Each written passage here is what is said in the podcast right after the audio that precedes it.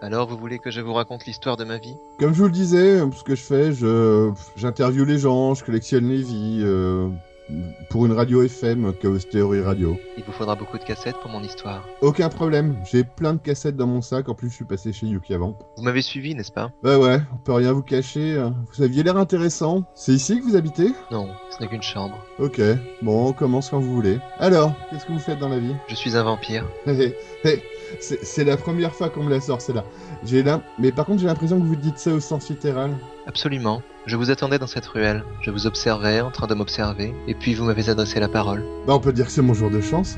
C'est peut-être vrai pour moi aussi. Euh, Vous, vous dites que vous, que vous m'attendiez, mais euh, qu'est-ce que vous comptiez faire? Me tuer, boire mon sang, ce genre de truc? Oui, mais vous n'avez pas besoin de vous en soucier pour l'instant. Vous le croyez vraiment, n'est-ce pas, que vous êtes un vampire? Nous ne pouvons commencer ainsi. Je vais allumer la lumière.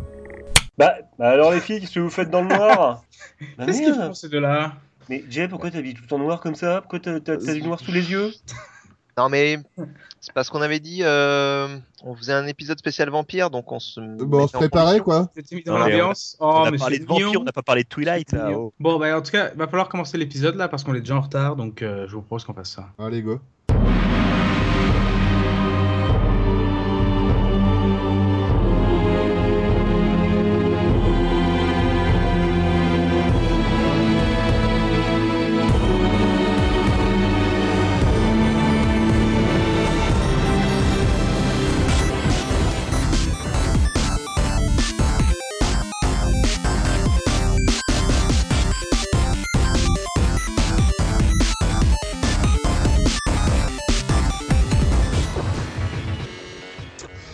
Bienvenue tout le monde à Chaos Theory numéro 21. Amis des ténèbres, bonsoir. Donc euh, ce soir, pour le deuxième anniversaire, l'air de rien, de notre émission, ça fait bientôt, donc ça fait deux ans Ouais que nous ouais. avons lancé Chaos Theory. Nous allons parler d'un thème qui nous est proche, qui nous est cher, qui est surtout proche de notre ami Jelini qui fera un petit peu euh, office de, de maître de cérémonie ce soir. On va parler des vampires.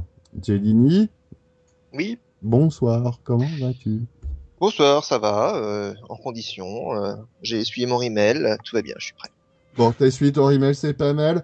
Euh, évidemment, on va avoir notre ami Caribou suédois, Miltefar. Bonsoir, bonsoir. Comment ça va, Raph? Comment ça va? Ça va plutôt pas mal. Euh, Choupi, notre euh, armurier euh, historique.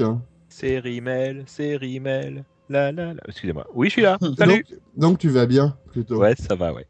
Et euh, Yukigami, euh, qui est bah, qui est Yukigami. Je peux pas le décrire plus en fait. Oui, non, mais je pense que c'était important qu'on aborde le sujet ce soir parce que comme tu l'as dit, euh, ça touche tout le monde. On a tous au moins euh, un vampire euh, dans sa famille. Bonsoir. Il fallait qu'on en parle, c'est un fait de société. Et donc, Jay, je te laisse la barre de l'émission. De quoi l'on nous parlait Tu- tu- tu- Donc on Ah, va des parler de- vampires, à ton avis. Ah bah oui, c'est pas con. on l'a déjà dit. Donc on va parler effectivement des vampires. On va commencer par essayer de rassembler un petit peu euh, ce qu'on sait d'eux de façon un petit peu factuelle, que ce soit de façon historique ou médicale ou autre chose. Ensuite, on parlera de la créature euh, fantastique telle que telle que l'art en fait l'a développée, que ce soit euh, au cinéma, dans la littérature, etc. Et puis on parlera de sa dispersion dans la culture populaire. Et donc pour commencer avec les faits, qui de Non. mieux Pas les fées et les vampires.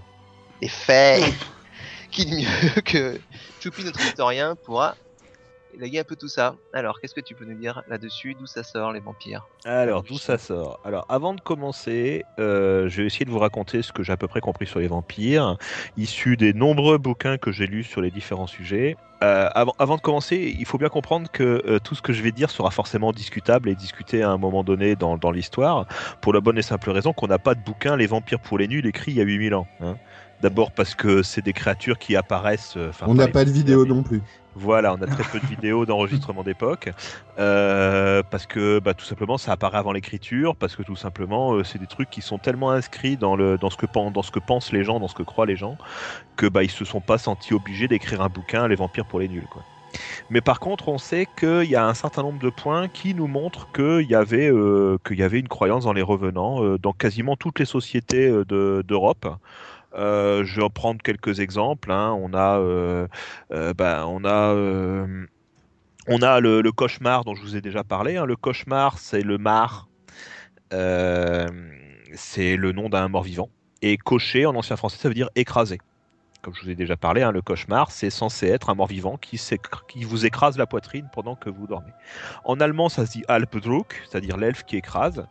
En Angleterre, ça se dit Nightmare, c'est-à-dire le mar de la nuit. En Espagne, ça se dit El Pesadillo, qui veut dire euh, le poids, le pesant. Donc on voit bien que dans, notre langue, on a euh, des vieux restes, euh, des, croyances, des croyances, voilà. C'est pour ça que je vais m'intéresser en gros à tous les revenants, tous les morts-vivants un petit peu d'Europe. Puis je conclurai sur les, morts-vivants particuliers des pays slaves, qu'on appelle couramment le vampire. Nous sommes partis.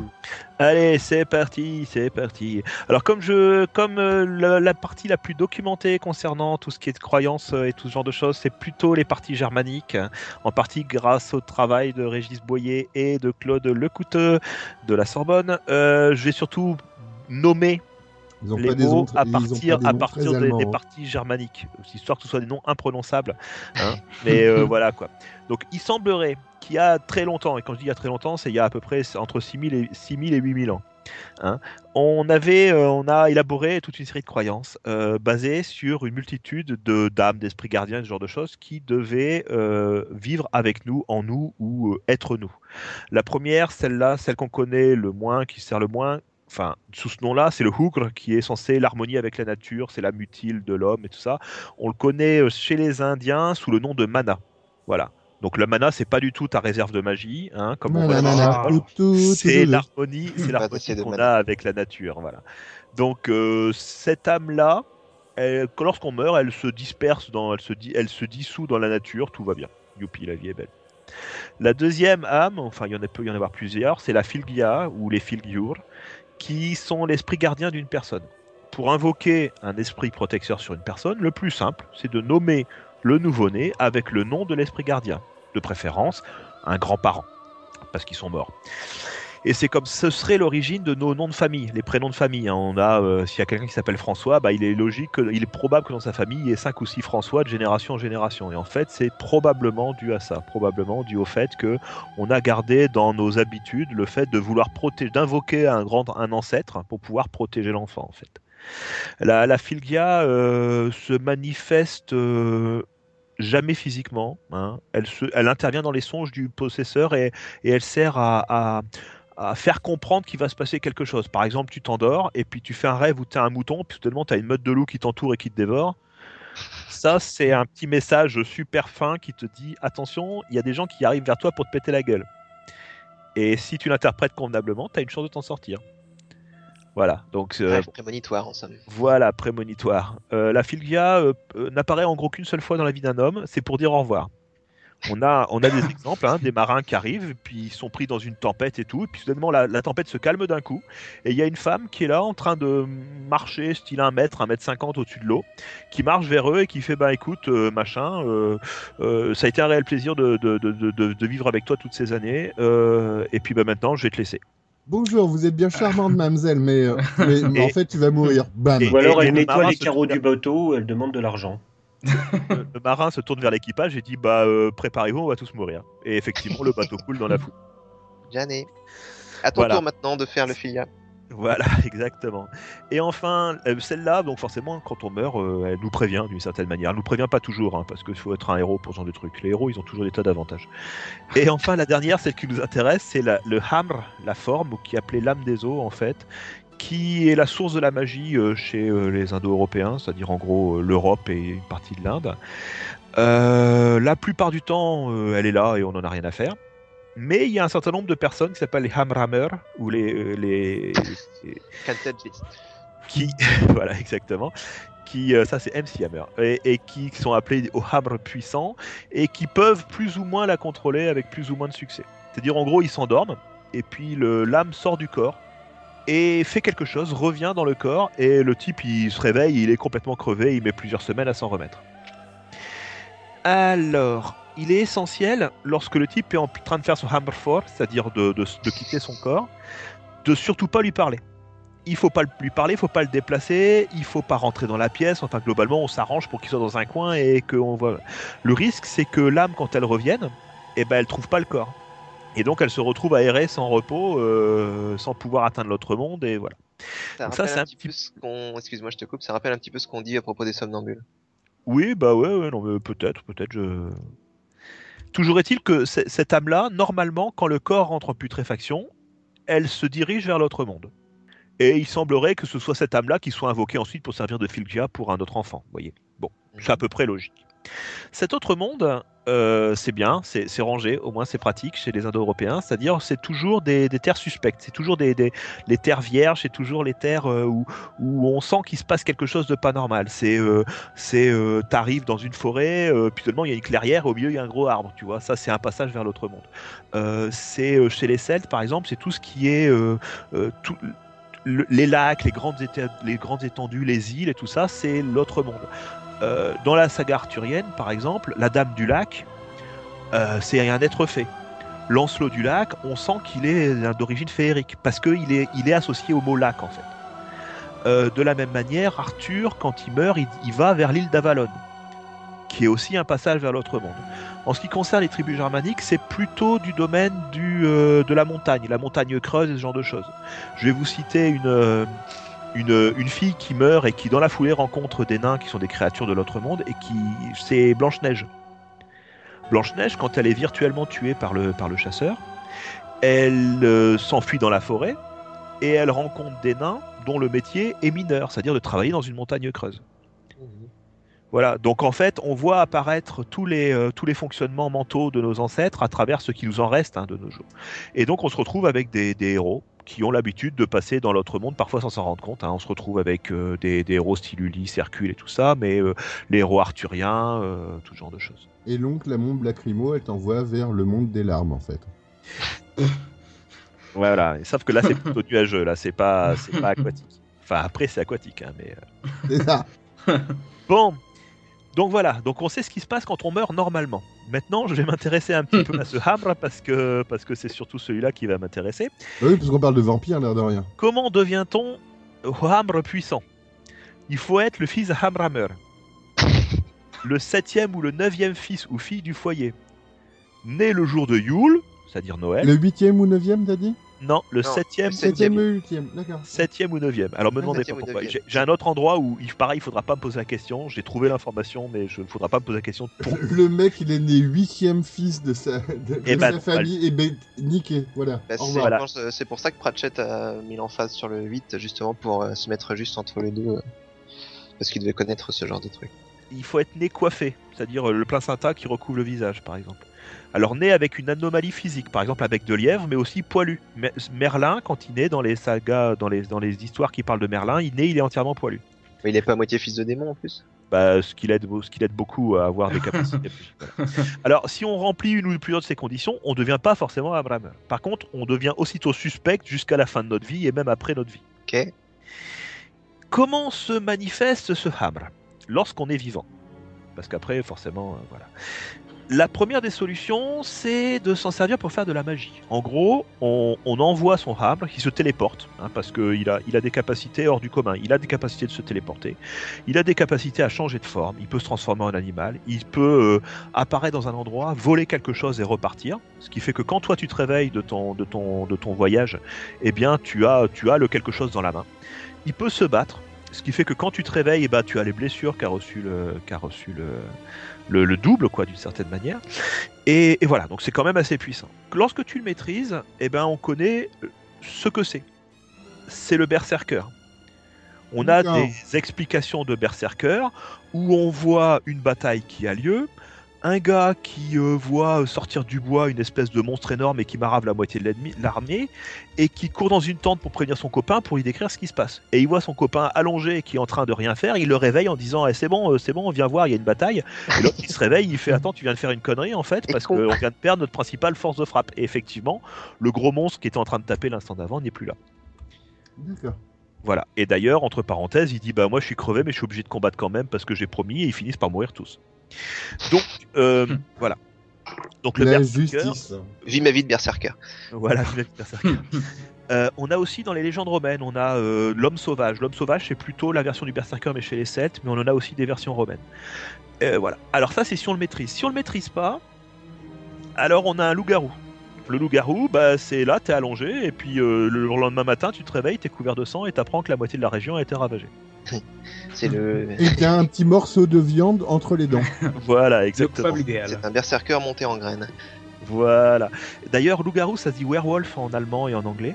Et ça, ça veut dire, en allemand, ça veut dire qui a la forme d'un loup, en fait. Qui a la peau d'un loup. Alors que berserker, ça veut dire ber, c'est l'ours, et berserker, c'est la chemise. Voilà, D'accord. chemise Donc forme d'ours. d'ours, ça va. Forme de loup, ça va pas. Voilà, alors il se trouve qu'il y a les Ulfnar qui sont les, euh, qui sont les berserkers, mais loups. Et euh, t'as la même chose avec des sangliers. hein. Mais euh, Bon, les mecs, on est niqués. Si on voulait faire une émission sur les werewolves, maintenant, c'est fait, il a tout expliqué. On est c'est pourri. tout est couvert. Non, mais c'est bon, c'est facile, attendez. Mais il y a- je connais des trucs aussi sur les werewolves aussi. hein. Bon, euh, forcément, quand tu es confronté à ce, à ce type de monstre, il n'y a qu'un seul moyen de s'en sortir Courir. courir. voilà, parce que tu peux tenter de t'attaquer au, au monstre en lui-même, tu peux essayer de le mettre en fuite. Par contre, le truc à surtout pas faire, c'est trouver le hammer pendant que son, que son est parti. Parce que si tu le tues, le hammer ne pourra plus retrouver le corps. Et à Ah, partir de là, il n'a plus aucun point faible. et ça devient un monstre errant. Ça devient un monstre errant, voilà. Puis il va être un peu fâché aussi quand même. Ouais, ouais. Le seul moyen de s'en débarrasser, c'est d'attendre qu'il- le- que l'âme soit revenue dans le corps et péter la gueule du corps. D'accord. Ce qui re- et on va revenir sur les mythes vampiriques du coup un petit peu. Là, on se commence à toucher du doigt le machin. On se Et- rapproche un petit peu de nos trucs à grandes dents. Et On oui, parce que les werewolves, les grandes dents. Eh oui, c'est important, les grandes dents. Alors jusqu'à maintenant, les gens étaient vivants. Sauf qu'il y a un moment donné, ces gens finissent par mourir. Donc, on va regarder avec beaucoup de précision comment ces gens sont morts. Ce qui est très important dans tous ces temps passés et encore jusqu'à récemment, c'était de bien mourir et pas mourir de mal mort. Mal mort, ça s'écrit M-A, accent circonflexe L-E, mort. On dit c'est la mort euh, mal, hein, c'est la mort violente et tout ça. En fait, La mauvaise mort. le véritable, le véritable le sens du mot mal mort, c'est la mort néfaste, au sens romain du terme, c'est-à-dire néfaste qui, qui, qui déplaît aux dieux. Euh, une mal mort, c'est lorsque tu meurs avant la l'heure de ta mort, parce que tu t'es suicidé, parce que voilà, parce que parce que t'es mort dans un naufrage. Sur un truc c'est pas prévu par les dieux qui prévoient euh, quand Voilà. tu meurs. Oui, je rappelle que dans ces, dans ces, c'est des, Ouais, c'est des c'est ça. civilisations pour lesquelles on est très très, euh, on est très très guidé par son destin. C'est-à-dire, tu C'est peux ça. faire ce que tu voudras, tu pourras pas sortir de ton destin. Et ça, tu vas le retrouver, euh, tu le retrouves aussi dans les euh, entre guillemets légendes urbaines de fantômes où on parle souvent de fantômes après mort violente en fait. On retrouve Voilà, un peu cet exactement. d'esprit. Voilà, exactement. D'ailleurs, entre parenthèses, les Romains, j'en ai parlé il y a un instant, les Romains étaient plus portés sur le fantôme que sur le revenant. hein. Donc le revenant, on voit bien que c'est un être de chair d'une certaine manière. Même si c'est un double du corps, il n'empêche que c'est quand même un être de chair. Le fantôme, lui, il est... euh, euh, le fantôme, le mot fantôme vient de phantasmas, qui signifie l'illusion. Et donc on peut passer à travers un fantôme. Mais c'est amusant parce que les bruits de chaîne associés au fantôme existaient déjà chez les Romains. Et Ah pour oui. les revenants, on, on vous renverra, on vous renverra sur notre podcast sur les zombies, qui était pas mal. Tout à fait. Voilà. Je pense Donc que là- pour les Romains, c'est parce que c'était surtout des soldats qui mouraient et comme ils avaient leurs petites armures avec leurs petites ailettes sur les cuisses, ça, ça faisait. Ah bah ça, il faudrait trouver des Romains d'époque. hein. Toujours est-il que moi, ce qui m'intéresse, c'est de bien mourir. Parce que si je meurs mal et qu'en plus j'étais suspect parce que j'étais suspect d'être un Hammer, eh bien, euh, je risque de revenir en télévivant jusqu'au terme prévu. Et ça, c'est très mal, ça.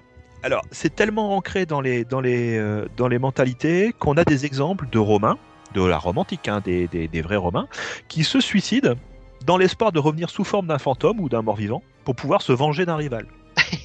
les mecs ont de la suite dans les idées quand Ça, ça Voilà. c'était intelligent, ça, dis donc. Voilà. Vous voyez, donc euh, voilà. Donc alors, maintenant qu'on a un type qui est mort et qu'on suspecte, qu'est-ce qu'on fait? On commence par boucher toutes les fenêtres et les autres ouvertures pour empêcher les morts d'entrer, ou un éventuel éclat du soleil et de la lune de venir ranimer le cadavre. On voile ou on retourne les miroirs contre les murs pour les empêcher de réfléchir l'âme du mort, ce qui risquerait de faire re- de- re- qui le ferait retourner dans son corps. Et là, on se rapproche de plein de références de vampires, justement. On allume des lumières à l'extérieur de la maison, en espérant que les revenants viennent pas. On éloigne tout ce qui est chat, chien et chat qui pourraient passer près des cercueils qui risqueraient de se transformer le mort en revenant. Alors, Et on fuit en Nouvelle-Zélande parce que c'est plus simple. moitié- Puis qu'ils sont à moitié psychopompes, les. ouais, oui, ça Chats. fait, ouais, oui, les, les chats et les, et les chevaux aussi d'ailleurs. Enfin, ouais. les chevaux passent difficilement sous les cercueils.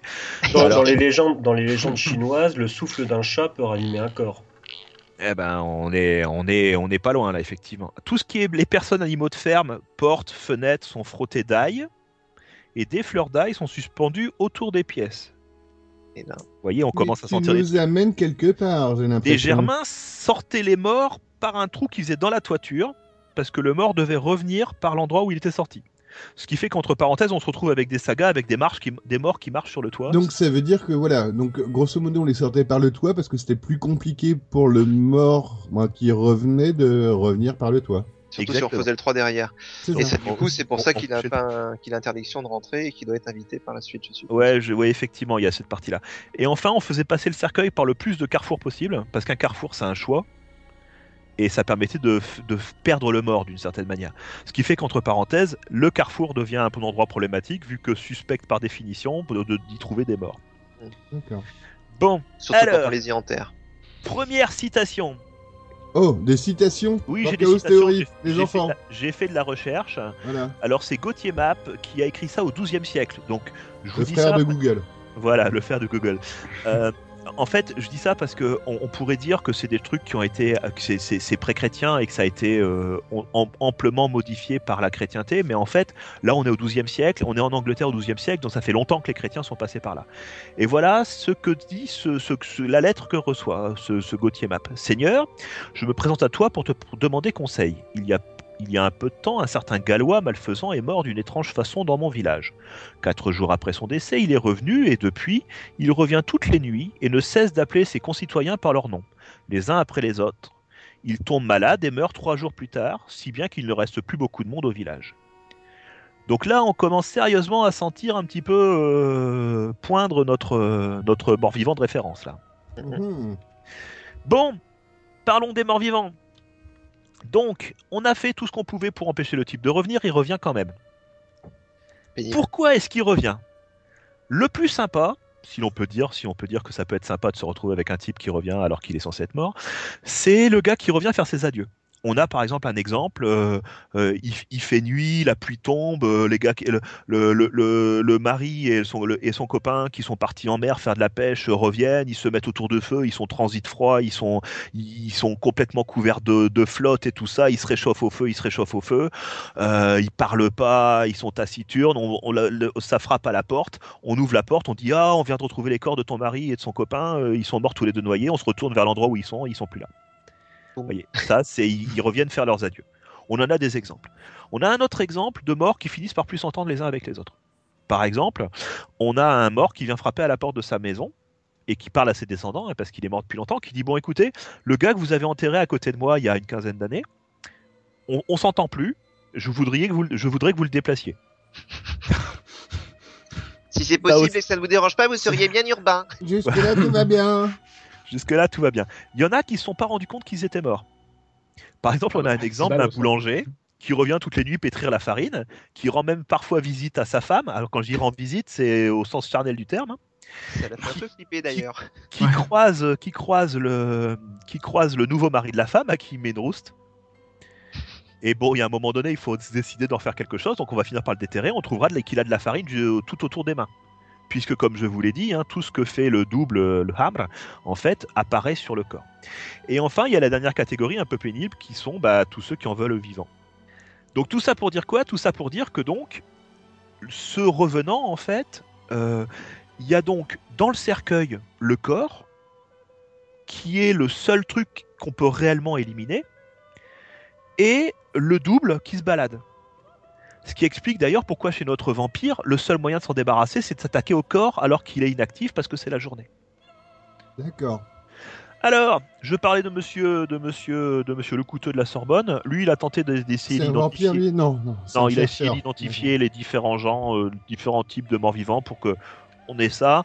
Donc il a, il a, il, en, il y en a un qui appelle. Voilà, il t'appelle par ton nom. On en a déjà vu un avec euh, avec euh, Gauthier Map là, le cousin de Google, euh, qui appelle par ton nom. Alors, ce qu'il faut savoir, c'est qu'un nom, c'est un, un, un sort magique en fait. Le vrai nom des gens, on essaye de pas le faire savoir. En particulier, tous les êtres faits ont un nom et un vrai nom. Et si tu connais le vrai nom, tu es capable de l'invoquer. Voilà, et ça, on le retrouve dans des milliards de, de films, de séries, de jeux, Eh ben, de on n'importe quoi. retrouve mais aussi dans tout ce qui est en rapport donc. avec la sorcellerie et la démonologie, vu que tu es capable d'invoquer un démon si tu connais son nom. Tout à fait. Oui. Bien évidemment, il faut connaître son nom et euh, c'est c'est l'autre paire de manches. Moi, je connais un démon, il s'appelle Yukigami, mais j'essaie de le dire le moins possible. Yukigami, Yukigami. Non, non, mais ce qui, me fe- ce qui me faisait penser que dans tout ce qui est euh, cérémonie d'exorcisme, euh, l'un des, euh, l'un des principes de l'exorcisme, c'est aussi de faire dire son nom au démon afin de pouvoir le chasser. Exactement, bah là on est en plein dedans. Voilà. Et, et Beetlejuice, Beetlejuice, Beetlejuice. T'as celui on qui est mal barré, hein. on a invoqué Beetlejuice et Yukigami, on va pas finir la soirée, les enfants. On y va pour Bloody Mary et Candyman ou on s'arrête un peu? Non, tais-toi, chut. Bon, t'as celui qui frappe à la porte pour pouvoir franchir le seuil. On en parlait tout à l'heure au sujet du vampire. Le vampire ne peut pas franchir le seuil des maisons, sauf s'il y est invité. Et pourquoi? Et alors pourquoi? Parce que le seuil, c'est un objet magique. D'accord. Le seuil de la maison, c'est un objet, c'est un objet magique, c'est un lieu sacré en fait, qui sert à défendre la maison des dangers de l'extérieur. On va y planter. Alors, euh, vous voyez ça surtout dans, euh, enfin, on le voit encore dans certaines fermes, euh, certaines fermes, par exemple en Moselle ou ce genre de choses. Vous voyez que le seuil, on a une espèce de grosse bûche en bois énorme qui sert à, à- à supporter la porte. Et euh, il y a des clous plantés dans cette bûche. Voilà, et mais à, parfois des fers à cheval. À peu Et près. il se trouve que l'acier, le fer, a tendance à repousser les aides féeriques. Ça, on en a déjà parlé. Donc voilà, donc ça fait partie des raisons pour lesquelles le vampire ne peut pas rentrer Mais dans donc, une maison grosso modo, c'est aussi pour ça qu'on a tout un tas de trucs qui sont plantés devant les portes, euh, en- aussi bien en bien qu'en mal, euh, pour, Exactement, Euh, bah, pour- c'est tout à fait ça. C'est pour, casser, protéger. Là. ca- cacher ou casser le seuil ou, euh, ou le protéger. Donc voilà, le seuil, c'est vraiment une barrière magique à l'entrée de ton chez toi, en fait. Exactement, tout à fait. Tout à fait. Ce qui fait que nous, on est mal parce que dans nos immeubles modernes, on n'a plus rien pour nous protéger. Si un Ah, mais moi, les gens toujours la- me font toujours la gueule parce que j'ai une chauve-souris plantée sur ma porte. Voilà. Mais en même temps, moi, je suis tranquille, hein. moi, je me fais pas chier. hein. La Voilà. change tous les combien? Parce que ça se finit par sentir un peu quand même. Ouais, bah, il faut la changer effectivement. Ouais, il, la a, change il a un chat performant qui lui ramène des chauves-souris tous les jours. Bon. Alors t'en as un deuxième qui est un peu plus pénible parce qu'il rentre sans frapper. T'en as un ça. autre qu'on voit apparaître aux alentours du XIe siècle qui, qui a tendance à bouffer tout ce qu'il voit. Mais quand je dis bouffer, c'est euh, tu Et retrouves celui des... qui rentre en frappant, est-ce que c'est le poltergeist ou pas? Non, enfin, il n'y a pas de nom. Hein. C'est des, c'est des grosses délimitations que le gars il a fait un peu à la hache. Mais bon. T'en as un qui s'appelle le nonicide, pas, pas parce qu'il tue des nonnes, mais parce qu'il. Alors lui, on suppose qu'il aime trop ses proches et qu'il veut pas partir seul, donc il en tue neuf d'entre eux. Ouais, Allez. bah voilà. Allez, un pas le petit mec. charter. Hop, on est parti. Voilà. T'en as un qui est, se trouve toujours au- dans les chapelles abandonnées, les carrefours, les trucs ou les machins, qui saute sur ton dos et qui aspire ta vitalité jusqu'à ce que jusqu'à ce que tu rentres chez toi et qui te laisse à ce moment-là et après tu, tu, tu vis une journée avant de mourir. D'accord. Il y a- il y a des- il y en a suit- Voilà, au bois de Boulogne, il y en a aussi comme ça. Mais... Suce ta vitalité, voilà. T'as le cauchemar dont on a déjà parlé. T'en as, t'en as certains J'ai qui tellement honte de vous. T'en as certains qui mâchent leur, euh, leur suaire euh, euh, parce qu'ils sont affamés. Et tant qu'ils mâchent, il y a, il y, a une- Nom, nom, il y a nom, le malheur qui frappe la région. D'où le des bon sous forme animale, minérale, tout ça. Et t'as le Lénine. Il pose Alors, le communisme mais ça va pas du tout. Ça va être compliqué de pas faire de vanne. Alors justement, figurez-vous qu'il y a toute une série de personnes qui ont dit que vous savez que Lénine, il a été momifié et il a été, euh, il a été mis dans une espèce de, de gros, de gros mausolée euh, sur la place rouge. Mhm. Et il y a des gens qui sont allés dire que depuis la chute du communisme, c'était la merde partout en Russie, et c'était très certainement parce que Lénine n'était pas content et qu'il voulait être enterré, enseveli une fois pour toutes. En réalité, Ah. Lénine, relève-toi, ils sont devenus fous. Voilà. Donc bon. Ok. Donc nous avons un mort-vivant chez nous. Comment on s'en débarrasse? Déjà, si le mort-vivant, le hamre, est là, il faut le repousser.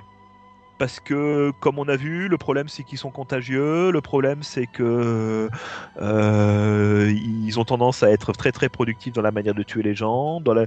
Et puis et puis voilà. Donc il faut voilà, on le repousse. Une fois qu'il est plus là, il faut retrouver le corps et détruire le corps. Je dis retrouver le corps, c'est pas forcément évident parce que si le mec il est tombé dans une crevasse à 500 à 500 euh, à 500 mètres de là, euh, alors que alors que on est au milieu de l'hiver et que on Oui, est est dans un pays scandinave. Euh, voilà quoi, il faut le trouver. hein. Mais supposons qu'on le retrouve. Qu'est-ce qu'on fait? On commence par lui mettre ce qu'on appelle des pierres de cadavre sur le corps ou euh, sur la tombe, dont l'objectif c'est de l'empêcher de sortir. En fait. On lui met un caillou, une pièce de monnaie ou un morceau de métal, quelque chose dans la bouche, un peu comme l'obol pour Charon, comme on avait chez les Grecs. Alors là aussi, ce passage-là, j'ai pas compris. On enduit le corps de graisse de cochon tué le jour de la Saint-Ignace. Ne me demandez pas pourquoi, je l'ai trouvé, je l'ai noté, ça m'a paru hallucinant. Pourquoi. Bon, c'est juste qu'il faut tomber euh, pas loin de la Saint-Ignace, quoi, sinon on est déçu. Alors, là, il se trouve que Saint Ignace, c'est Saint Ignace de Loyola, et il se trouve que ce type-là est mort au 15e siècle. Donc, Donc quand avant, ils dis- très emmerdés. quand je vous dis que c'est des trucs qui sont relativement récents, parce que quand je vous parlais du Havre et tout ça, c'est des choses qui, qui donc qu'on commence à voir apparaître ou dont aux alentours de, de l'an zéro, en gros, pour simplifier, entre moins 200 et plus 600 pour simplifier. Alors que là, on est au 15e siècle et on continue à mettre en place des stratégies pour lutter contre les morts vivants. On peint en rouge l'intérieur du cercueil et on place des fleurs rouges, des roses et tout ça pour, comme substitut au sang. Ah, ah, les débuts de l'érotisation Mhm. du vampire. Mhm. On remplit la tombe de graines et on en met partout dans le cimetière parce que comme ça, lui, il est obligé de compter toutes les graines avant de pouvoir sortir. Putain, mais ça... oui, ça c'est bon, j'aime bien cette légende. Et comme Ça il dit- n'y arrive pas, eh ben, il recommence la nuit d'après. Et ça devait coûter un bras quand même de se débarrasser d'un mort vivant. Les gens, ils devaient être déçus quand ils en avaient. un. Y a pas une histoire avec les nœuds aussi? Euh, où, où il doit, voilà, là, le, le, le coup du sac de graines, il doit compter toutes les graines, mais les nœuds, c'est pareil. Il doit compter ouais, tous, les, tous les nœuds qui, qui, qui croisent. Ah, je sais pas, là, je connais pas celui-là. Par contre, j'ai vu une légende chez je sais plus quelle tribu d'Afrique où en fait ils dorment tous la tête dans la direction de l'entrée de la case. Parce que euh, dans, leur, dans, leur, dans leur croyance, euh, quand la mort arrive, euh, si, si la première chose qu'elle rencontre c'est les doigts de pied, elle croque les doigts de pied et elle sait tout de suite si tu es bon à, si tu es bon à emporter ou pas. Alors que si elle rencontre les cheveux, elle est obligée- L'hygiène, elle est les obligée de compter les cheveux. Et si on a un nombre pair, elle peut te prendre. Si on a un nombre impair, elle peut pas. Et donc forcément, comme, euh, comme des cheveux, t'en as trop, ben, elle a fini, elle a pas fini de compter avant le. qui avant le rend les trucs et, vachement pratiques pour Jelini quand même. Voilà. Et, Ah euh, merde. Ah merde. Bon, toujours est-il que si après avoir Ah, le non, cercueil, ah bah non, c'en est pas vraiment un. T'es mort. après avoir, le, euh, après avoir le- ouvert le cercueil, t'as un corps qui est rempli de sang, qu'est-ce que tu fais? Accrochez-vous bien. On enfonce un pieu de bois ou de fer dans le cœur, un clou de fer dans le crâne et dans les yeux, et on cloue les membres pour le maintenir au fond du cercueil. Et à l'époque, ils étaient vachement moins permissifs que nous. Hein, Et parce que Blade, euh, Blade euh, il te coupe la tête, il te fout un pieu et il est tranquille. Hein. Ouais, ça, tout ça, c'est retrouvé dans des, c'est les preuves, des, des- des preuves archéologiques. hein, on les retrouve, hein, les, ces squelettes. On tranche la tête, on la place sous les pieds, ou bien on la brûle. On brise les membres avec des grosses pierres qu'on laisse sur place. On roue de coups le corps ou on le dépece, ou enfin on brûle le corps avec un feu ou de la chaux vive. C'est quand même plus simple. Ouais, c'est mec quand même. Hein. C'est ça. mec. Et il me semble qu'on a retrouvé aussi des cercueils euh, avec euh, en fait les, euh, une grosse pierre en fait qui était coincée dans la mâchoire. Ouais, aussi, ouais, pour l'empêcher de mâcher. En fait. Mais à l'époque, on n'avait pas les des tutos sur YouTube où tu faisais. Donc, tu veux te débarrasser de ton, euh, de ton mort vivant. Bon, donc là, on a fait un peu un, peu un tour des, des morts vivants en général. Moi, je vais m'intéresser maintenant à un mort vivant en particulier, un mort vivant slave, hein, qui s'appelle euh, Vampire euh, V-A-M-P-Y-R, ou Vampirine, ou Vampire P-I-R, ou Vapire, ou Oupire, ou Varcolac. C'est ça. Notre vampire, qui est là en fait la Varcolac, ça fait un peu soda. Oui, ça Ah, fait pas de la Varcolac, colac du Varcolac. tout. Hein. Varcolac, ouais, c'est cool, Varcolac. Euh, euh, tiens, à propos, concernant les Romains, je vous en ai pas parlé, on a retrouvé des petites tablettes avec des noms écrits dessus dans des ports. On se dit, mais à quoi ça sert euh, comme ça dans la flotte? Et en fait, ce qui se passe, c'est qu'ils ont réalisé que chez les, euh, que chez les Romains, ils avaient une, gestion de, des naissances absolument sympathique. C'est-à-dire que euh, quand ils avaient un enfant qu'ils en voulaient pas, ils le balançaient à la flotte. Yeah. Et donc, forcément, Ça les- existe encore, ça. Hein. les ports étaient remplis de d'esprits d'enfants euh, très très très très méchants quoi. Ah, c'est affreux.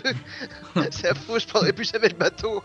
Et, et donc ce qu'ils faisaient c'est que quand ils voulaient maudire quelqu'un, ils écrivaient son nom sur une tablette et ils le balançaient dans les ports Ah oui, pas mal. en se disant que un petit peu de méchanceté ça ferait ça ferait pas de mal à l'autre. Donc ils avaient deux possibilités ou bien suicider ou bien Je vous ai proposé un voyage en Bretagne euh, il y a pas tu te longtemps. retrouves hein, poursuivi par, un, par des bébés, euh, Oh, des, des armées de, fan- de bébés fantômes, c'est affreux.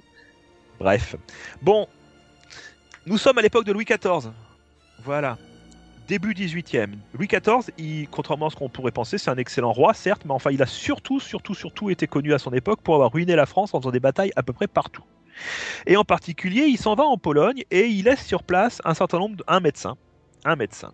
Et ce médecin revient en France et en 1725, il va écrire un bouquin dans lequel il va nous raconter une histoire. Il va nous raconter l'histoire de Peter Plogo, Plogo ah merde, c'est un, c'est un- polonais, hein. Peter Plogojovic du village de Kizimorszlewo. Excusez-moi. Donc le, pro- le prochain mec que j'invite euh, à C'est un l'émission, Polonais. c'est un Polonais, ouais. Voilà, exactement. Parce Ah, qu'on a on a déjà notre caution accent, voilà, mais Ouais, ça, euh, je peux il pas le faire, ça. Polonais. Bref, Ça, toujours est-il que ce paysan-là, il est mort. Puis il est apparu à une dizaine de personnes et il s'était étendu sur neuf autres personnes pour absorber leur, euh, leur énergie vitale et qui a provoqué leur mort.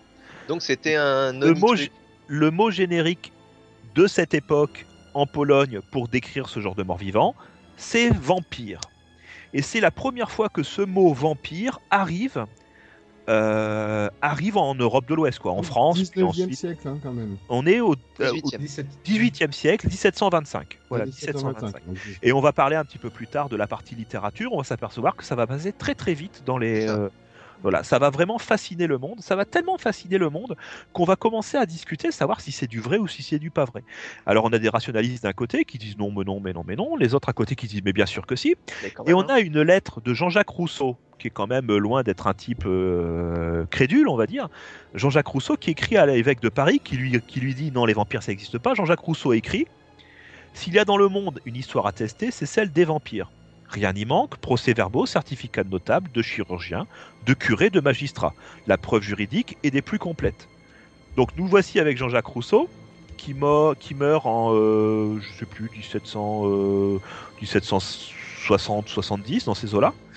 Et Jean-Jacques Rousseau, lui, il est à fond là-dedans. Il est tellement à fond là-dedans qu'il ne doute pas un seul instant que le vampire puisse exister.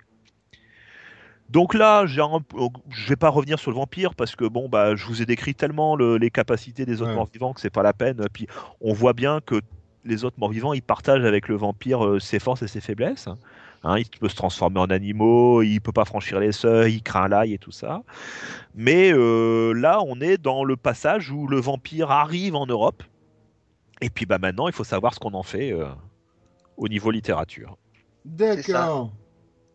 Alors, par contre, euh, j'avais historiquement un certain nombre de. Moi, euh, moi, voilà, tu as parlé des défauts des vampires, moi, des, euh, des, euh, des incapacités des vampires.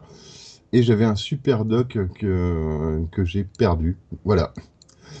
Qui, qui- qui pouvait te poser. Non, mais alors, voilà. On, on- on connaît... Tu nous as cité un certain nombre d'incapacités des vampires. Par exemple, ne pas traverser une eau, une eau stagnante, Non, l'eau vive. L'eau vive.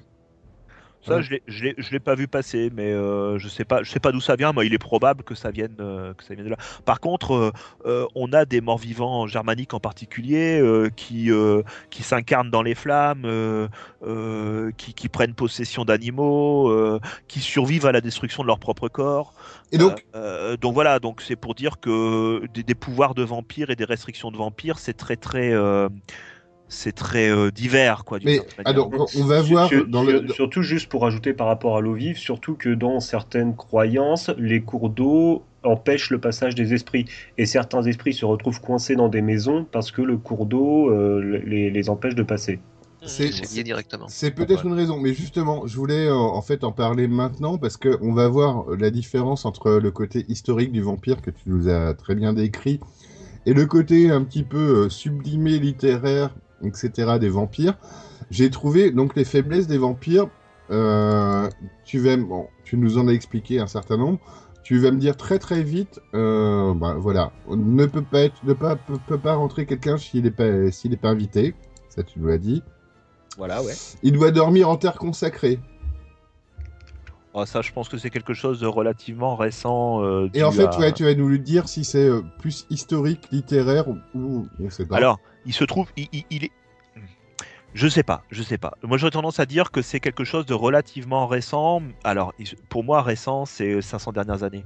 Euh, Oui, c'est très récent, mais on, ah, bon, au niveau du Chupi, oui, Non, mais d'accord. on parle d'une légende qui est apparue effectivement dans les civilisations bien avant, euh, bien avant euh, l'année zéro euh, du calendrier chrétien. Donc effectivement, Mais, voilà, à, mais à la limite, Moyen Âge, ça reste Moyen Âge occidental, ça reste récent.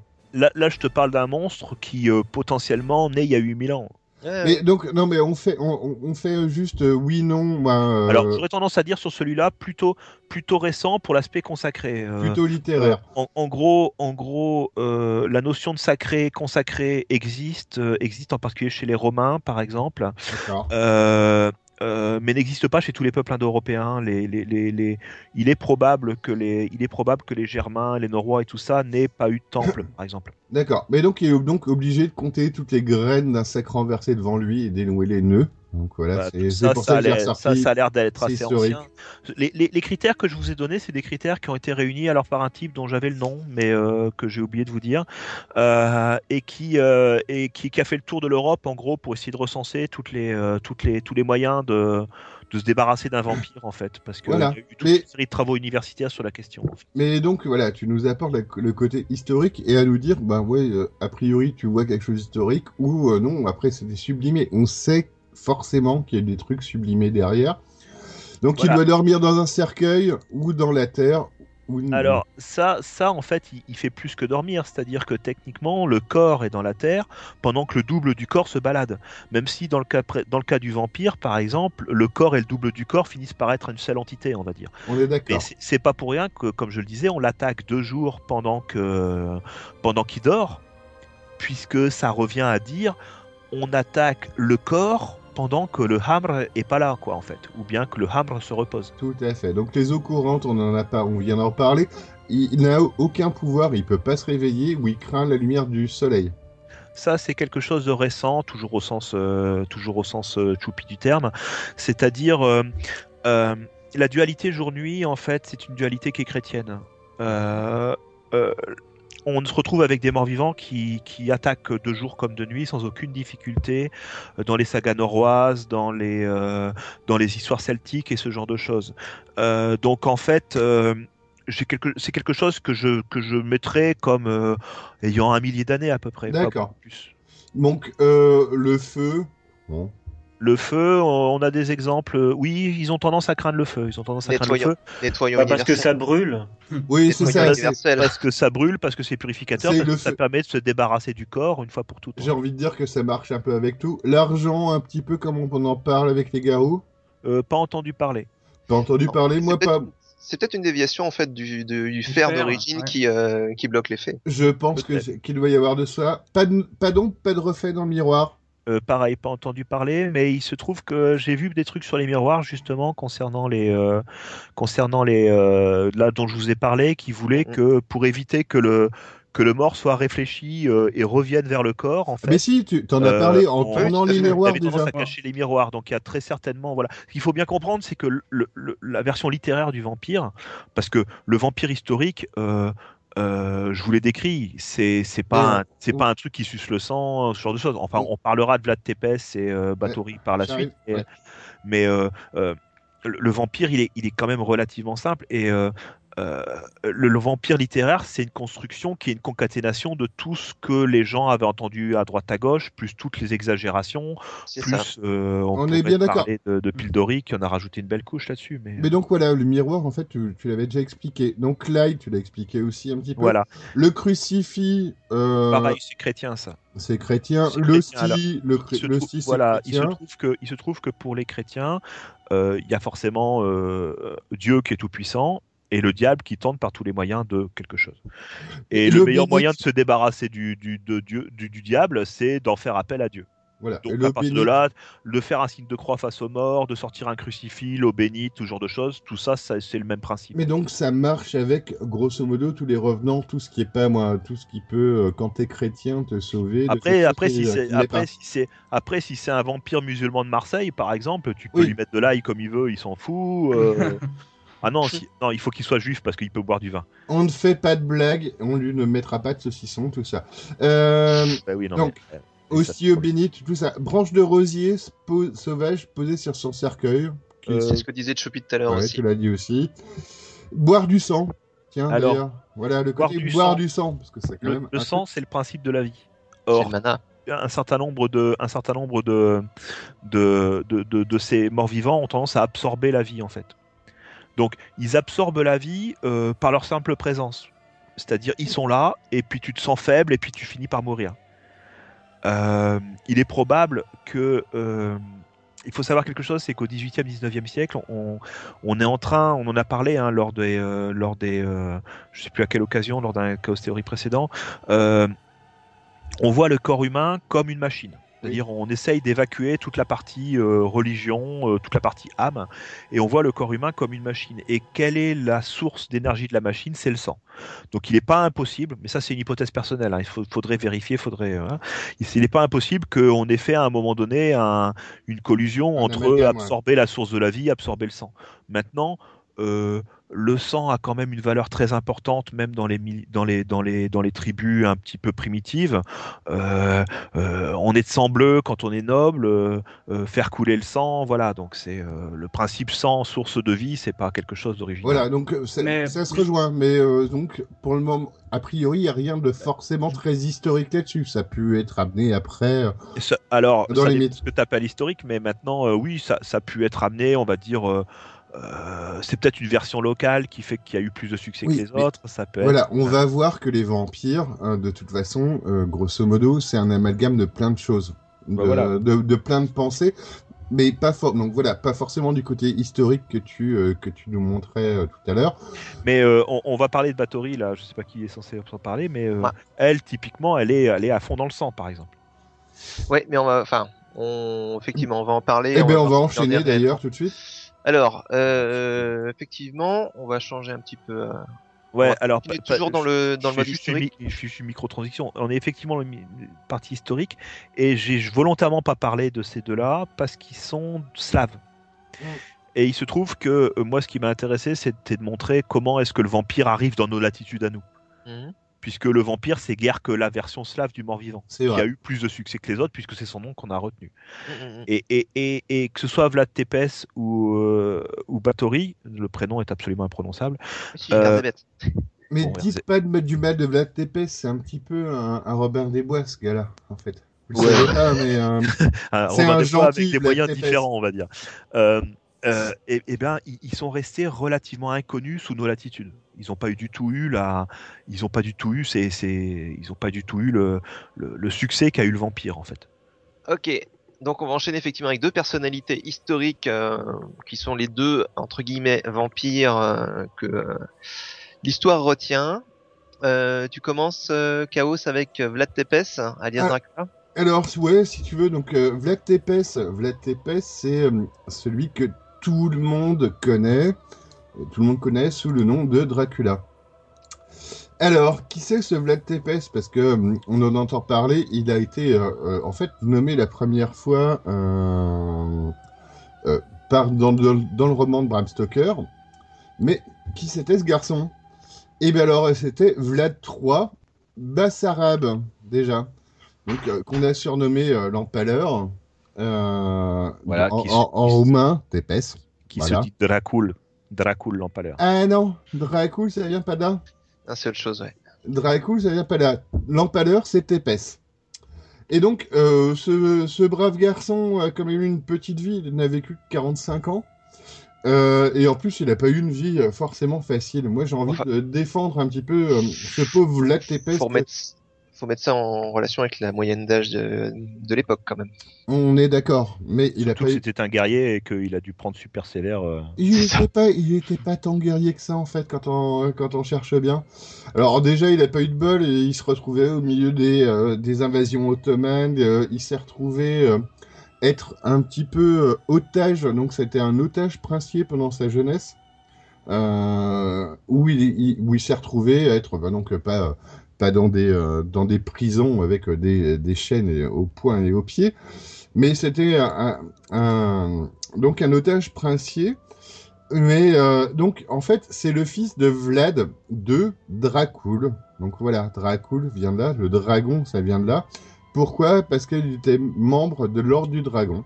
Le dragon cool. D'un dragon plutôt sympa, on va dire, mais euh, après, effectivement, c'est pas. Euh, alors, pourquoi je vous disais que c'était un petit peu le Robin des Bois? C'est parce que, que donc, euh, il s'est retrouvé en exil pendant, pendant une partie de son enfance, et quand il est revenu, en fait, bon, il a pris le contrôle un petit peu de sa contrée, certes, mais il a éliminé les gens et on le connaît en tant que Vlad l'Empaleur. Mais il a éliminé, éliminé les gens, il a éliminé, attention, je sens, je prépare les blagues à l'avance, les boyards, les boyards. Les boyards qui étaient donc les marchands ou qui étaient des gens un petit peu euh, de la haute à cette époque-là. Euh, c'était un peu l'aristocratie et en fait c'est eux qui l'a éliminé et c'est eux qui l'a empalé. En fait euh, il, a gagné très très vite le pouvoir du peuple. Donc euh, l'air de rien voilà quand moi j'ai regardé tout à l'heure Dracula de Coppola qui est très bien comme film hein, mais quand on voit Dracula moi, quand on voit euh, Vlad Tepes bah voilà c'est juste un bourreau euh, un bourreau innommable mais Ah, il s'appelle Vlad Tepes, tu peux le nommer. voilà. Mais donc, euh, effectivement, où on le, on, on le croise comme le dernier des tyrans, a priori, il a gagné quand même sa, sa popularité en. Dracula de Coppola, tu dis? Oui. Non, en vrai. Non, non, non, en Ah vrai. oui, en vrai. En vrai, il a gagné sa popularité en, moi, en aidant le peuple et en empalant euh, les, euh, la bourgeoisie, quoi. Oui, enfin, plus une partie de son armée parce qu'elle voulait reculer. Alors, oui, ça, c'est l'étape d'après. C'est l'étape d'après, c'est-à-dire que après, donc, euh, il gagne un petit peu de pouvoir et on ne perd pas ses bonnes habitudes. C'est vrai. Euh, euh, voilà, c'est-à-dire que il, il veut des gens francs. C'est-à-dire que en fait, il va, euh, il va punir au départ même les guerriers qui ont des traces de coups dans le dos. Ça veut dire que des, des, des guerriers qui euh, sont barrés en courant. Donc voilà, il va empaler pareil un petit peu les traîtres. Moi, j'ai entendu que même à, son chien, même à son chien, il filait du pal. Est-ce que c'est vrai? C'est ça. Mais donc, quand, quand- quand on y pense, euh, ben, Moi, voilà, ça m'arrive pas souvent d'y penser quand même. Grosso modo, il a, il, a, il a pris quand même cette fameuse euh, réputation d'empaleur. Un, déjà, pour avoir tué des bourgeois et pas euh, la moitié de la population.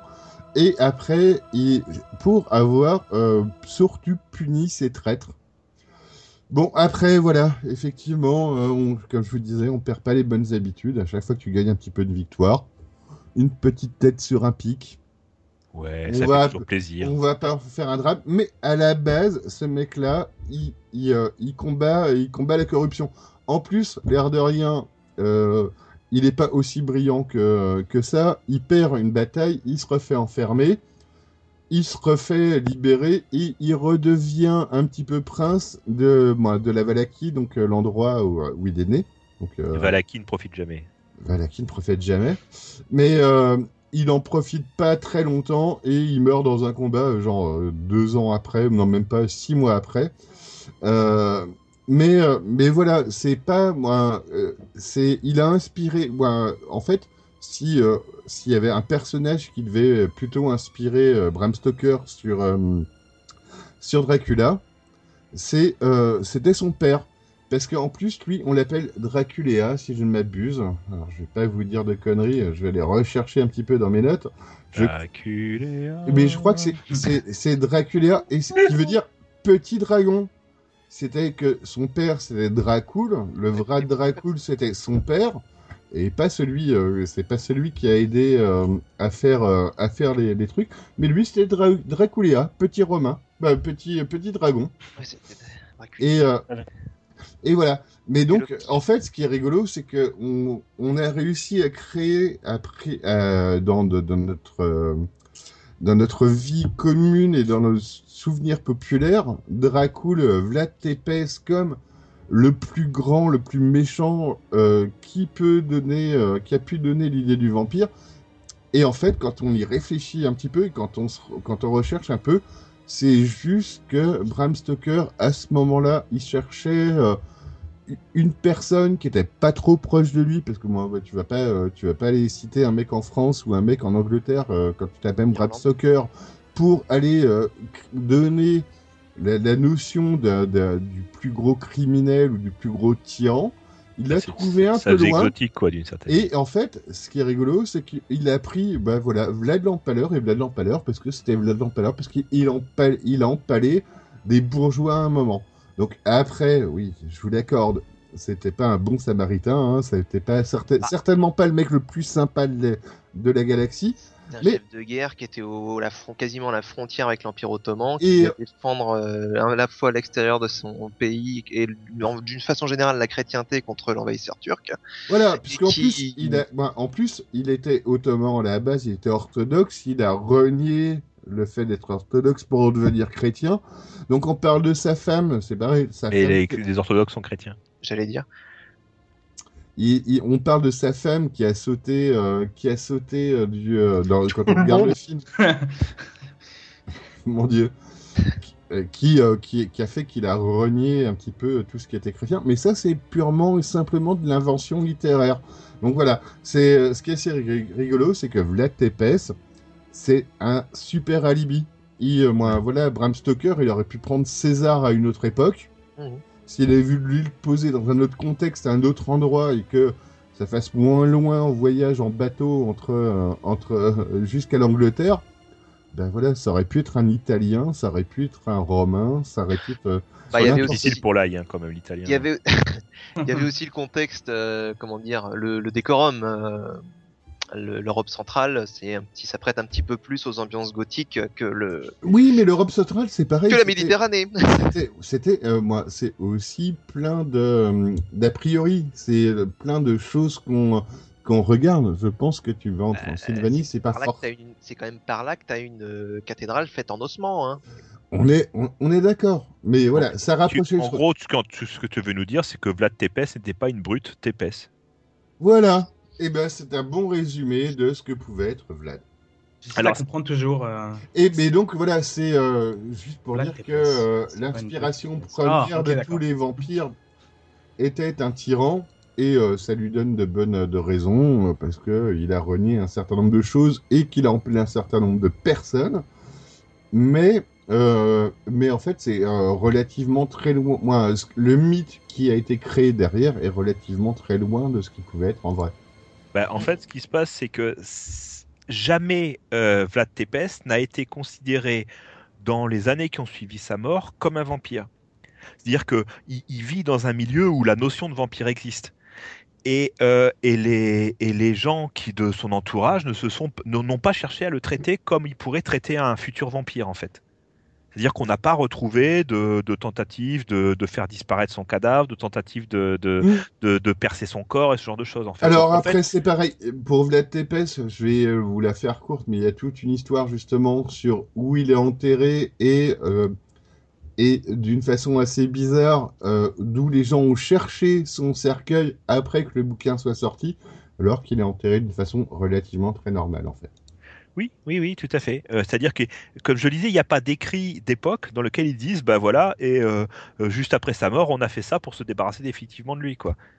Non, non, non, non, on a considéré que c'était un humain, euh, qu'il avait fait son Ah travail. mais en plus, et il que, est voilà. mort pendant un combat, etc. Moi, voilà, c'est à, cette époque-là, entre moi, il est né en 1400, donc euh, 72, je crois. Donc entre 1400 et euh, 1800, où on va voir Bram Stoker, bah voilà, c'était un tyran comme euh, comme comme les autres entre guillemets, euh, qui avait euh, ses faits d'armes, mais euh, qui qui a pas été euh, voilà, le mythe du vampire ne venait pas de lui et euh, de son histoire et pas euh, arrivé dans l'histoire où, grosso modo, Bram Stoker est arrivé en disant Ah, tiens, ça parle de c'est, euh, dans tel coin. C'est lui qui l'a créé, cette histoire. En fait, euh, je pense qu'il y a deux exagérations qui du coup ont fait ont créé un truc très très loin du, de l'origine. C'est que d'une part, on doit avoir une exagération historique quelque part euh, des euh, du côté un petit peu euh, brutal et sanguinaire de la Oui, façon tu- dont pouvait se comporter Vlad Tepes. Ouais. Et par là-dessus, t'as euh, Bram Stoker qui écrit son truc euh, en, en- de façon complètement romanesque Mais c'est ça. Et qui Et- du coup en fait une créature complètement différente. Et on en reparlera parce que je pense que un des côtés des- du mythe du vampire qu'on aime bien vient beaucoup d'Anne Rice aussi.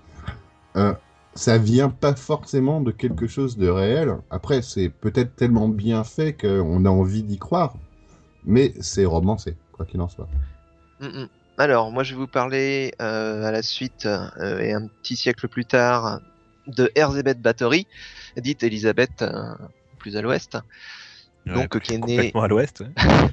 qui est né en, qui est né en 1560, et vous allez voir que c'est à peu près la même tisane.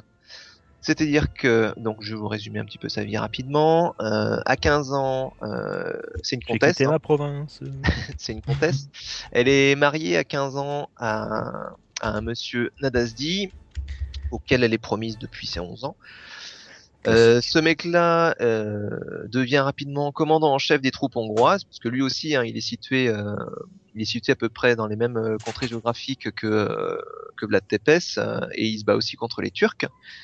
Donc, euh, il est souvent à la guerre. Elle, elle, pendant ce temps-là, elle gère le domaine et les affaires, parce qu'on parle d'un comté, donc c'est quand même, c'est quand même une grosse, grosse noblesse. hein.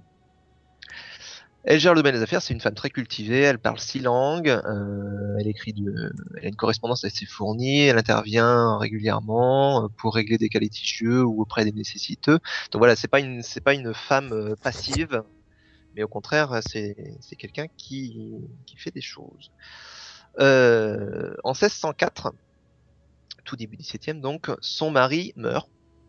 Il y a plusieurs hypothèses qui sont pas très intéressantes. Euh, On parle soit d'une prostituée ou d'un général rival qui l'aurait assassiné, ou qui soit mort au combat. Voilà. Le mystère euh, entier.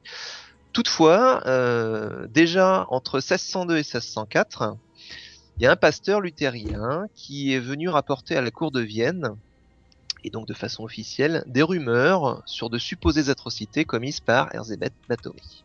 Comme quoi, comme euh, atrocité? Alors, on parle de meurtres, de disparition de jeunes filles, euh, de comment dire, de mutilation, enfin du, du- des trucs crassous quoi. Des trucs assez fun en général. donc. Ouais, ouais, du crassou. en 1610, comme quoi la lenteur de la justice date pas d'hier, concernant les nobles. En 1610, donc, le Palatin de Hongrie euh, est chargé de rassembler des preuves pour euh, essayer de tirer au clair cette histoire. Euh, avant même de d'avoir le moindre début de truc, il va aller directement négocier avec euh, les enfants et les beaux enfants de la comtesse pour euh, éviter le scandale, parce qu'encore une fois, on parle d'un comté, donc on parle de on parle de quelqu'un qui dont le mari est mort, donc qui tient le comté euh, officiellement. Donc on veut pas En- lui ruiner sa réputation. euh, En région, donc voilà, il y a un gros problème de réputation, il y a une fortune aussi euh, qui euh, est en jeu, elle était très riche, euh, la batterie. Et donc euh, si si euh, il y avait euh, scandale et il y avait euh, procès euh, officiel et tout ça, euh, avec accusation directe de la comtesse, elle finirait, euh, elle finirait euh, enfermée. Et surtout, le, la fortune passerait à la couronne. Même pas n'arrangerait- brûlé, rien. n'arrangerait personne. Juste enfermé. On va y venir. Donc, accusation de maltraitance, de meurtre, et il y a pas mal de témoins qui se présentent hein, au procès qui a lieu à Vienne et auquel elle apparaîtra pas. Euh, alors par contre, il y a beaucoup de variations euh, entre les témoignages. Il y en a qui parlent d'une trentaine de victimes, il y en a par contre qui vont en parler de plusieurs centaines. Wow, ok. Mais Euh, on, c'est un- on C'est est, comme la police en fait. on est un peu à l'époque c'est un de ouais. de Rais en plus, non? Non, on est, Euh, c'est- on est non, plus c'est tard, plus- là, on est plus plus tard. ancien. On est Ancien, largement plus tard, ouais, ça me pardon. Plus ancien. Là, on est euh, là, on est au 17e. Hein, 17e, c'est- pardon. Chez, chez nous, c'est euh, c'est le roi Soleil. Voilà, c'est Gilles de Rais, c'est deux siècles avant. Ouais, d'accord. Mais c'est rigolo parce que euh, quand je quand j'écoute euh, Jay, ça me rappelle effectivement un petit peu euh, le, le numéro qu'on avait fait sur les tueurs en série avec Gilles de Rais au début, où Oui. ça se retrouve un petit peu sur les sur les absences de la justice, sur comment ça se passe. hein. Il y a de ça. Bah, là, il y a l'air d'avoir un petit point de magouille, ou du moins, ils sont pas dans le même sens, dans le sens où Gilles de Rais, lui, il a été très protégé, alors que elle, euh, visiblement, alors, elle a été. euh, En même temps, c'est une femme. on hein. cherche. Oui, oui, mais il y, a, il y a beaucoup de ça. On cherchait à éviter le visiblement le scandale. Par contre, on était bien content de la mettre à l'écart. On était bien content de la mettre à l'écart. Euh, alors, les, en ce qui concerne les accusations, euh, il y a beaucoup d'historiens qui sont mi figue mi raisin dessus. C'est-à-dire que d'une part, euh, ces accusations, elles ont été, elles sont, elles ont pas toutes, hein, voire une majorité, ont été pas, ont pas été obtenues de bon gré, mais sous la torture. Ça veut dire quoi? Ouais, Ça ça veut dire quoi, que euh, les gens ont pu dire tout et n'importe quoi, pourvu qu'on arrête de euh, leur retourner les ongles de pied. Ah, c'est pas Mmh. vrai du tout, c'est parfaitement valable. C'est juste qu'il a fallu les aider à accoucher, à comment dire, à, à formaliser convenablement leur leur euh, leur témoignage. C'est juste une manière pour commencer la conversation en fait. Avec une petite manucure en fait. C'est ça. Donc, Je euh, viens de penser au retournement nombre de pieds. Ça va être- je, je frémis, je vous laisse parler. Ce qu'ils faisaient, c'est ils ils mettaient des morceaux de bois entre le entre Ça les ongles suffit, et, ça va. Et- non. et Ça ils va. enfonçaient avant d'y mettre de l'eau. chut, pour- chut. Oh. Voilà, la suite, j'ai- vas-y, j'en ai, Alors, sur j'ai le mal. On fera un numéro sur la torture. sur le J'ai banc des, des- accusés des directement, exemples. on trouve, euh, on trouve sa nourrice, qui est un personnage un petit peu particulier, qui s'appelle Anna Darvulia, que des rumeurs disent initier à des rites occultes, et qui, on dit, ne serait pas étrangère au sadisme qu'on prête à Erzébeth Bathory. Ça. D'autre part, euh, il y, a ses- complices, quatre serviteurs, euh, qui eux, par contre, euh, vont être assez rapidement. Enfin, le procès, le procès se déroule, il me semble, à Vienne. Euh, les, ses complices et la nourrice, eux, euh, seront compar- comparaîtront directement. En revanche, elle, euh, elle a été assignée à résidence et donc euh, elle bougera pas de son château. Euh, en revanche, les serviteurs, eux, ça va aller vite. hein. On va trouver bizarrement des preuves et des machins. Ils vont être euh, torturés et brûlés. Selon Les euh, serviteurs ont dit fusible dans ce genre de situation.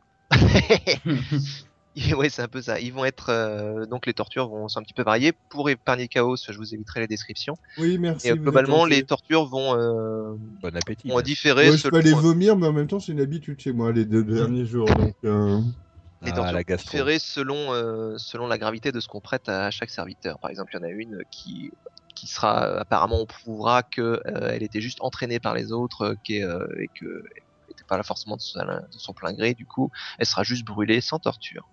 Oh, Ah. Comme quoi. hein. C'est plus, la c'est plus humain. Genre la clémence quoi. Voilà, on, la sait se montrer, on sait se montrer humain. C'est ça.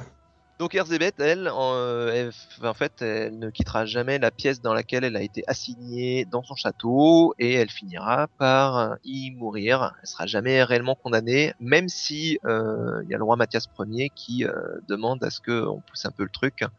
Ça n'arrivera jamais. Elle y mourra en 1614. Mais Adoptée, hein. euh, oui, oui, excuse-moi, c'est que mais de toute façon, ensuite sa fortune, etc., c'est revenu à quelqu'un.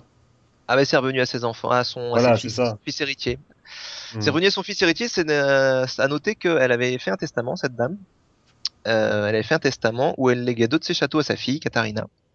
Mais ce sera pas pris en compte. Parce que à l'époque, c'est l'héritier mâle qui hérite, et donc c'est Mm. l'héritier mâle qui hérite. Je vous laisse deviner comment s'appelait son héritier mâle. Vlad. Non, il s'appelait Pal. Ah bah, c'est pas mal non plus. elle est bonne, non? Ouais, elle est pas mal, effectivement. Elle est bonne.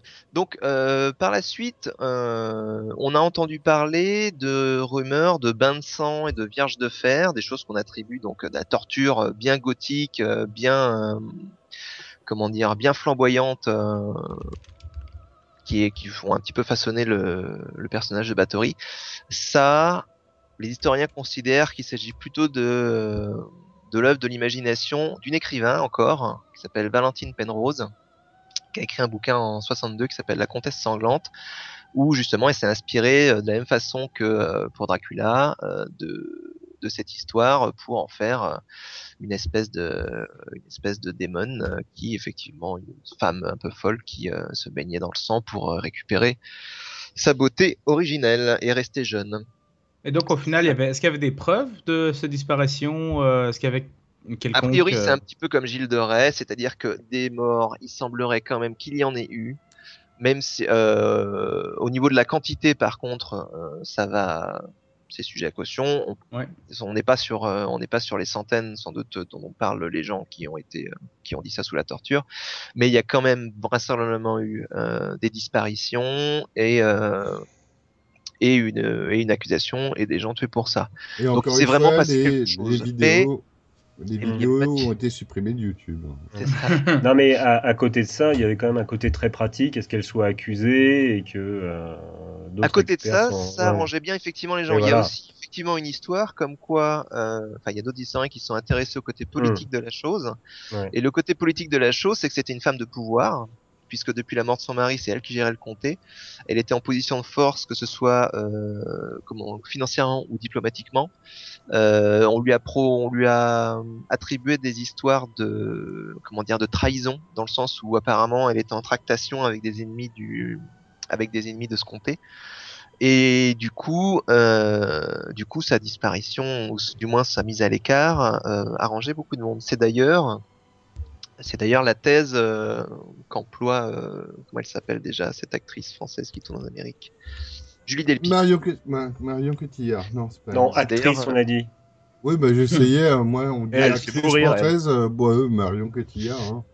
Euh, Julie Delpy donc qui a fait un film dans lequel elle, joue- elle incarne le rôle titre qui s'appelle La Comtesse où on qui parle de la de l'histoire d'Elisabeth Bathory d'une façon plus réaliste, c'est-à-dire que point de vampirisme ici. Euh, en revanche, effectivement, euh, un petit déraillement, mais aussi surtout euh, une- d'une façon générale, beaucoup de monde contre elle parce que c'est une femme de pouvoir. Même si Oui. dans le film, elle a pas, elle a pas un comportement non plus super. Qui, qui en plus elle vou- voulait léguer une partie de sa fortune à, à ses filles, quoi. Et pas C'est ça. voilà. C'est ça, ça, ça, ça, j'imagine que c'est un testament qu'elle a rédigé quand elle était déjà emmurée. hein.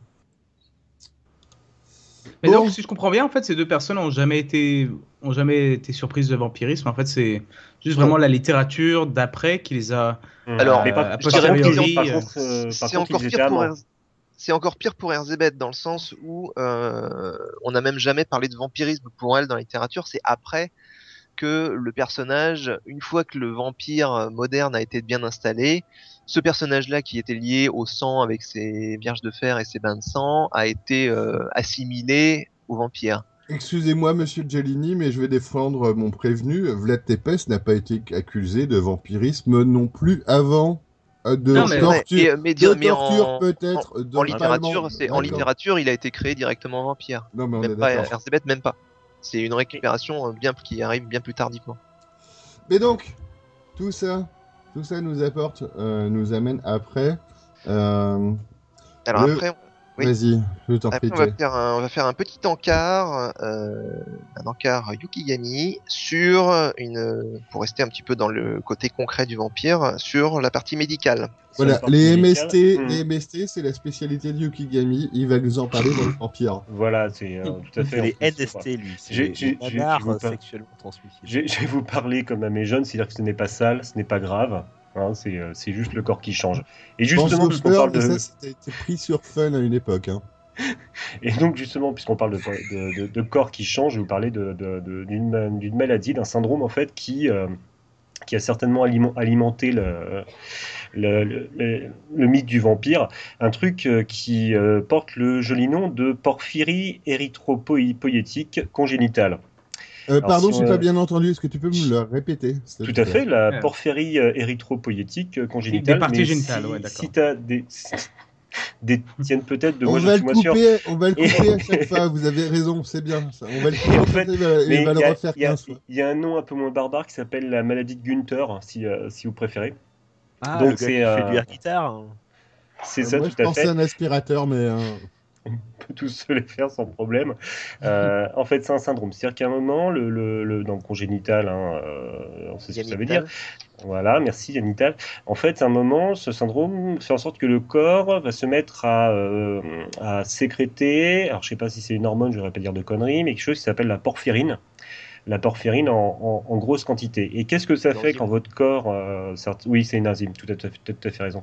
Qu'est-ce que ça fait quand on a une grosse quantité de porphyrine dans, euh, dans, le, dans le sang? Ça provoque plusieurs choses. Déjà, une hypersensibilité à la lumière. Euh, sensibilité telle que, euh, on va dire, sous une, forte lumière, euh, grosse chaleur, ça peut provoquer des brûlures, des cloques, et en plus, comme ça ralentit euh, énormément la cicatrisation, ça laisse des traces qui restent.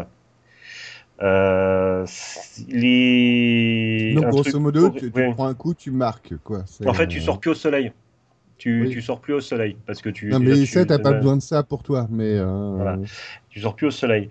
Euh, ça provoque euh, des insomnies, ça agit sur euh, l'humeur, c'est-à-dire que euh, on devient plus irritable, on devient violent.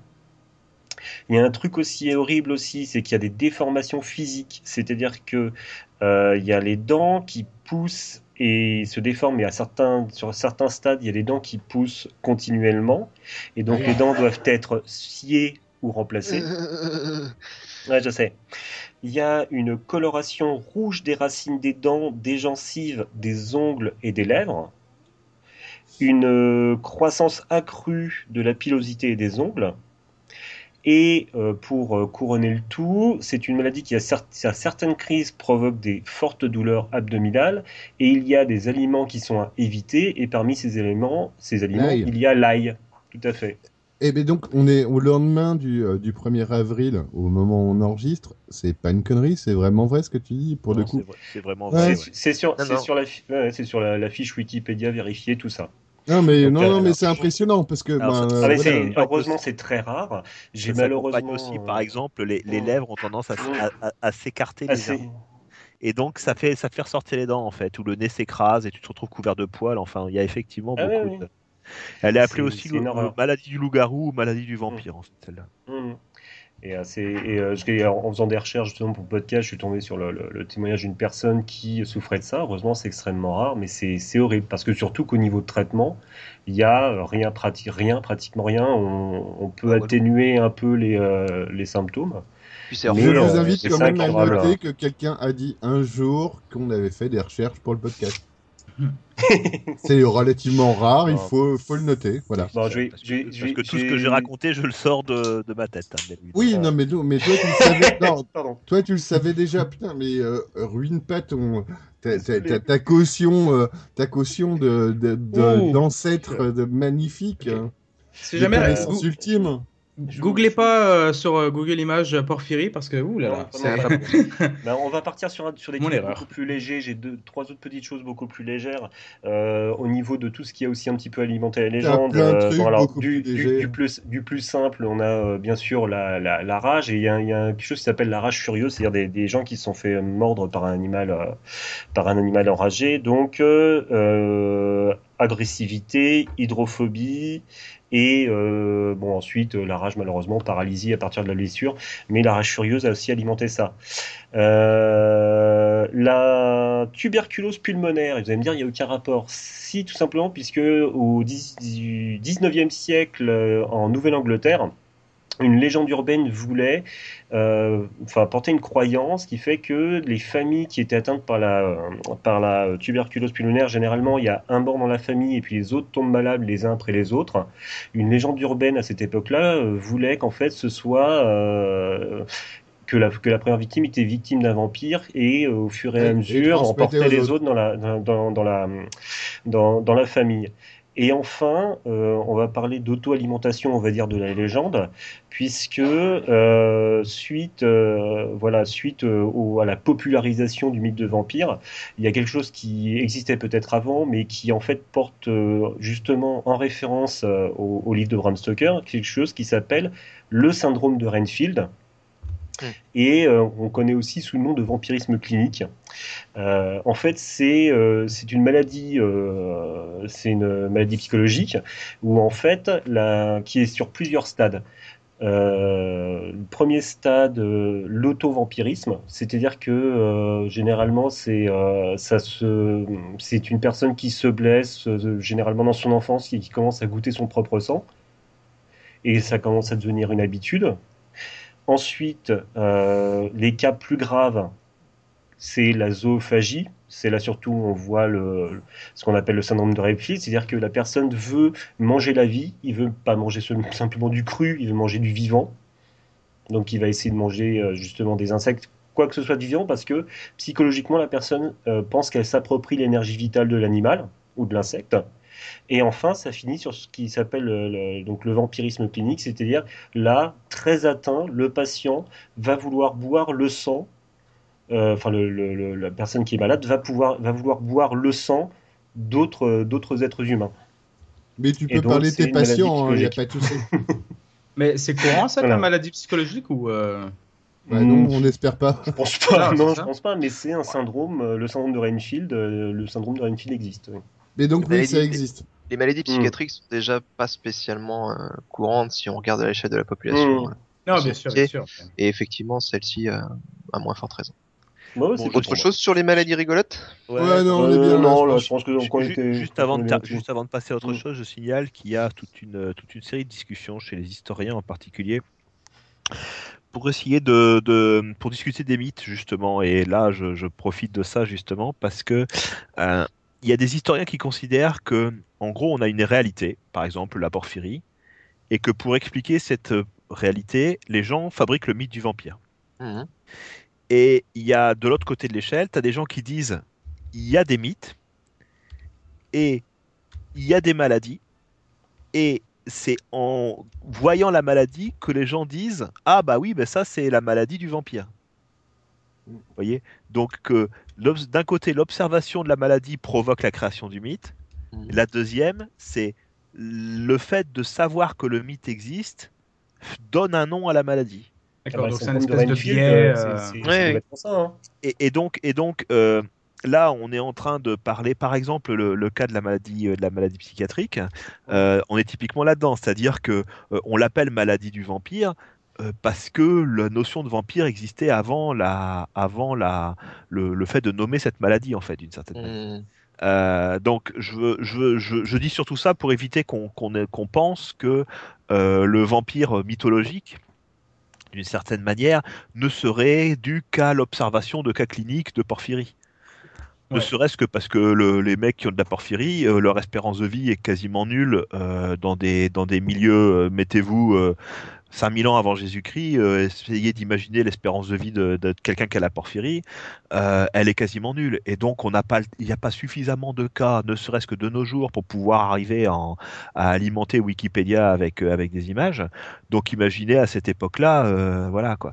Donc, je, dis- je dis ça parce qu'il y a eu aussi toute une série de discussions au sujet du berserker sur, sur le même sujet, sur une thèse que je suis en train de lire en ce moment sur le sujet.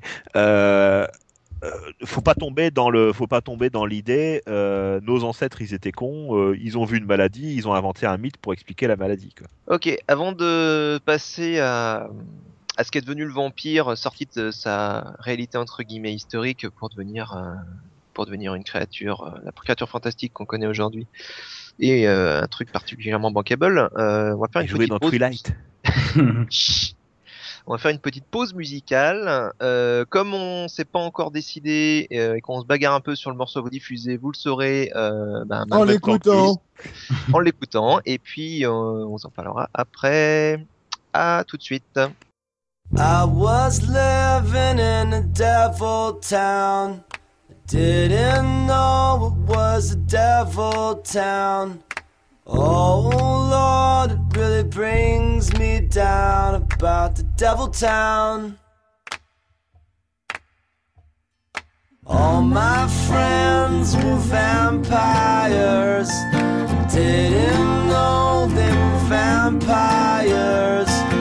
Turns out I was a vampire myself in the devil town.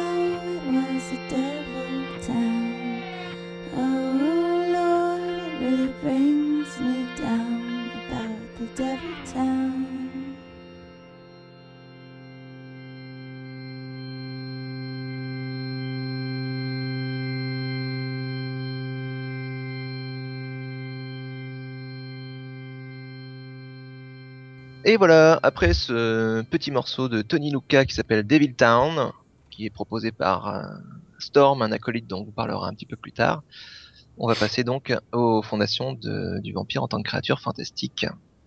Alors, comme disait Choupi un petit peu plus tôt, euh, au 17e, il y a eu euh, quelqu'un qui a remonté euh, un 18. rapport un petit peu 18e, excuse-moi, oui, un rapport un petit peu détaillé à la cour du roi Soleil qui parlait de vampires. Peu après, 1725, donc euh, oui, un peu après, oui, effectivement, quand je vois ta date. c'est ça. Peu après, euh, ça a commencé à fleurir dans la littérature, le vampire, puisque euh, un des premiers textes euh, directement, euh, directement dans le thème s'appelle Der Vampire, et c'est un texte de 1748 hein, d'un certain Heinrich August Ossenfelder. Allemand peut-être. Et Hein Oui, c'est ça, ça vient un petit peu de l'Est, hein, j'ai l'impression. ah oui, oui, oui, c'est- probablement euh, soit, euh, soit effectivement allemand ou autrichien ou un truc comme ça. Et voilà, la graine, euh, la graine est semée. Mais c'est intéressant parce qu'il n'y a même pas 25 ans entre les deux, quoi. C'est, euh, Bah, Et ça compte. Tout à fait. Et ça continue en, ça continue en Allemagne d'ailleurs avec un texte de Goethe, hein, le fameux poète, le fameux poète qui s'appelle La fiancée de Corinthe, ouais, qui ouais. euh, raconte euh, une histoire aussi de vampire, même si son titre ne l'indique pas euh, forcément directement.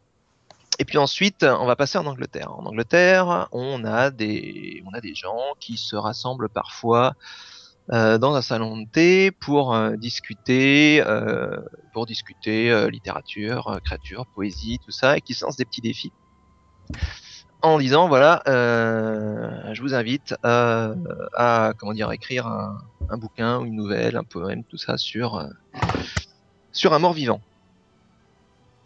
Effectivement, ça s'est fait.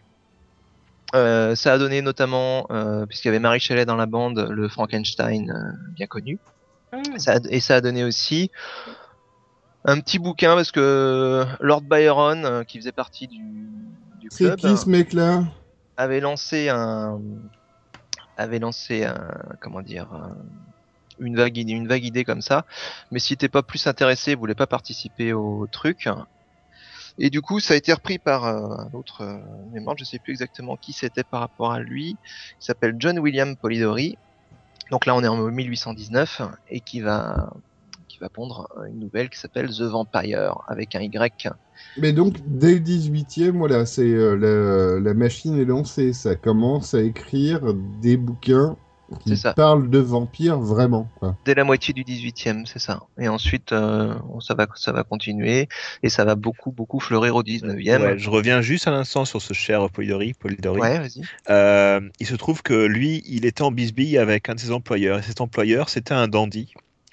Et, euh, Qui et- s'appelait Vlad Tepes, non, euh, c'était c'était un dandy, c'était un type dragueur, c'était un type, etc. Et donc, euh, il va s'inspirer pour créer son vampire. Il va s'inspirer cet employeur qui, avec lequel il était en détestation totale d'ailleurs.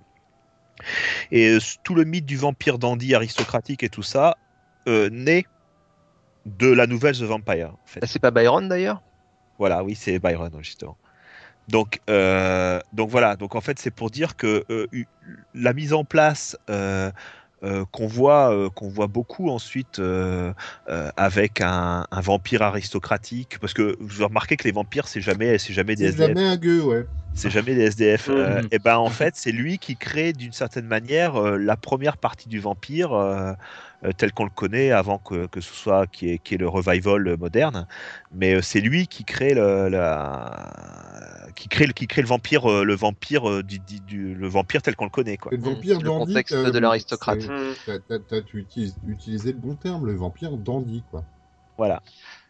Ou au moins, oui, effectivement, ou au moins aristocrate, quelque chose de la haute avec une, une apparence noble euh, et soutenue. Mais euh, effectivement, ça, ça va continuer. On était où? Toute l'Europe s'y met au 19e. Il y en a, on va avoir beaucoup, beaucoup. À partir de, à partir du Vampire de, de Polidori, on va voir, euh, on va en avoir un petit peu plein partout. Euh, notamment, alors je vais passer juste sur celui, citer juste celui-là. On a un monsieur qui s'appelle Sheridan Le Fanu qui va écrire un roman qui s'appelle Carmilla, où euh, pour une fois le vampire est une femme. Ah. Ça a été euh, très décrié parce que il y avait euh, des rapports lesbiens euh, dans le dans la nouvelle. Ah, Du coup, ça a fait pas mal. Mais c'est vrai que- T'as réveillé Milt Mais c'est vrai que dans l'imagerie, dans l'imagerie commune, le vampire c'est beaucoup un homme. hein. Plus, bah, c'est quand même très masculin comme concept. Hein. Hmm. C'est quand même très masculin parce que, enfin, on en reviendra plus. Je vais y revenir juste après sur, le, sur le, la symbolique du truc. de pouvoir. C'est bah, au-delà de ça en fait. Mm. Euh, donc après Carmilla, Carmilla c'est 1872 et en 1897 on a le Dracula de Bram Stoker Mm. qui euh, lui bah, va clairement C'est le vrai déclenchement. qui va poser euh, qui va poser le qui va poser le vampire tel qu'on le tel qu'on le connaît jusque dans les années 1970 en fait. Jus- Jusqu'en 74. euh, Mais bon, j'y j'y reviendrai après. Tu dois avoir une oui je vois je pense que ça Tu va dois avoir un nanar qui parle vampire. euh, Non je pense pas que ce soit un nanar en l'occurrence. Non, non, c'est mais- pas. J'ai une question. Pourquoi est-ce que, s'il y a toutes ces, euh, tous ces livres toutes ces nouvelles auparavant, pourquoi est-ce que c'est ce livre-là en particulier qui est la référence du personnage de Parce qu'il a- Dracula parce euh, a qui marché. a donné le nom euh, Oui, c'est- un succès, je sais pas, ouais.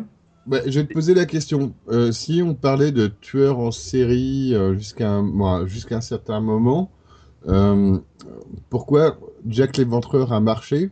C'est parce qu'il y avait un truc derrière que ça a plu et que, et que tout le monde s'y est trouvé en fait. Ouais, mais justement, c'est ça. Je, veux- je veux savoir C'est- dans le personnage de Dracula, qu'est-ce qui fait que. Est-ce que est-ce que c'est l'idée que parce que j'ai l'impression que le, le, le livre de Dracula avec euh, le livre de Bram Stoker pose un peu comme tous les euh, tous les stéréotypes du mythe euh, du vampire avec euh, l'innocent euh, qui va se balader, euh, qui va aller visiter le, le comte au manoir. euh, C'est vrai, tu marques un point, Batman. et donc je veux savoir pourquoi est-ce que ce livre-là a résonné autant au- autant euh, par rapport aux autres en fait? Mais peut-être c'est une question qui a pas de réponse, hein, je sais pas. C'est une bonne question. Je pense qu'il y a, je pense qu'il y a plusieurs raisons. Déjà, il est, comment dire, plus tu, plus tu avances dans le temps, meilleure sera la diffusion. Ouais. Mm. D'accord. Ensuite, euh, les autres c'était des nouvelles avec une diffusion relativement peu parce que c'était surtout, euh, c'était pas des, des trucs destinés euh, forcément à être euh, diffusés largement. C'était, par exemple, pour le Vampire de Polidori, au départ, c'est quand même des gens qui font ça euh, en, En club, cercle, en club, voilà, comme on ferait un cadavreski ou un petit bac dans sa, au fond de la classe. Tu vois ce que je veux dire D'accord. donc c'est pas exactement le même, la même ambition. Ensuite, euh, Dracula, c'est un roman plutôt épais. Euh, les autres sont des nouvelles, si je ne m'abuse. Et Ça puis- C'est un, roman, si, si je puis me permettre, c'est la, la vision que j'en ai, c'est que de, de par sa forme, c'est un roman épistolaire et Mhm. qui ancre euh, complètement dans la réalité euh, anglaise de l'époque le mythe du vampire. C'est-à-dire que ce sont des gens euh, normaux qui ont une correspondance normale et qui parlent d'événements euh, des, des- d'événements fantastiques. C'est un peu pour moi, c'est un, c'est un peu comme je vais, je vais faire un parallèle complètement absurde, mais euh, pour le mettre un peu dans le contexte de notre époque, c'est un peu comme les X-Files, c'est-à-dire quelque chose très premier de- degré, très sérieux dans un, dans un contexte rationnel et normal et du quotidien où le fantastique apparaît. Et je pense que c'est ça aussi qui a fait, euh, qui, Oui, qui puis, a fait son et succès. en plus, le bouquin ramène le vampire euh, moi, euh, en Angleterre. C'est, on part Mm. de très loin sur des correspondances qui sont lointaines avec, le vamp avec la menace qui se rapproche. On en reparlera de la menace Voilà. du vampire, mais la, men- la menace se rapproche vraiment euh, de, de l'Angleterre et c'est un petit peu le côté de voilà, je peux avoir peur. Je, moi, euh, c'est comme le monstre du Loch Ness. J'y Mhm. crois, moi, j'y crois pas forcément, mais, quand c'est à côté de chez toi, t'as un Voilà. peu plus peur. C'est dans, euh, dans ton quotidien. et, Mhm. et euh, ça explique un petit peu. Moi, voilà, c'est euh, il suffit qu'il y ait deux trois meurtres dans les quartiers à côté de chez toi, un peu inexpliqués, pour que ça rajoute une dimension euh, pas crédible, mais euh, une, dimen- une dimension euh, au bouquin. Voilà, on, on se rappelle qu'on est, euh, voilà, qu'on est dans, dans une période où où c'est pas forcément très sain à Londres. Bah, Jack l'Éventreur, il me semble que Et c'est voilà. hein. Mmh, mais ouais. c'est ça, on, on est d'accord. Et donc, euh, voilà, c'est où euh, sur un Jack l'Éventreur, on va essayer de, de relativiser les choses. Et, et puis, Ouais, on est, après, on est tout à fait contemporain. Jack l'Éventreur, c'est Ouais. euh, dix- 1880, C'est ça. 1890. Mais donc, euh, attention aussi, il y a une certaine complaisance dans le dans ce dans cette atmosphère de romans d'horreur, de trucs comme ça à l'époque. Hein. C'est Mm. aussi euh, dans ces eaux-là qu'on trouve Edgar Allan Poe. Euh, Il y, avait un, il y c'est avait un public pour, quoi. c'est ça, il y avait exactement de il y avait- Joretta. Joretta Poe. Mhm. Est-ce que, est-ce que, vous savez euh, comment, est-ce que vous savez comment il a fait pour, euh, au niveau droit d'auteur pour protéger son livre? Absolument pas. Bram Stoker? Eh bien, en fait, euh, oui. Et en fait, euh, alors, j'ai- pas les détails, simplement, il devait y avoir une, certainement une grosse différence de, de protection de droit d'auteur entre les livres et les pièces de théâtre. Et en fait, euh, il devait certainement y avoir une meilleure protection pour les pièces de théâtre, parce que pour protéger euh, les droits de son, de, de son livre, euh, il- Bram Stoker a fait, a loué un théâtre et a fait une représentation. Et en fait, cette représentation, simplement, il est monté sur scène avec son bouquin et il a lu son bouquin. Et donc, ça lui, Ah, ça pour lui a que- permis que- de le que- protéger. Pour, pour, pour que les, pour que son histoire soit protégée par les droits d'auteur du théâtre et pas des bouquins. Alors, je sais ça a pas s'il y avait du monde dans la je, non je pense pas. Je, peux, je suis pas sûr qu'il y ait du monde dans la salle. Il l'a fait uniquement en fait euh, non non mais il l'a fait en fait il l'a fait uniquement pour protection de droit d'auteur.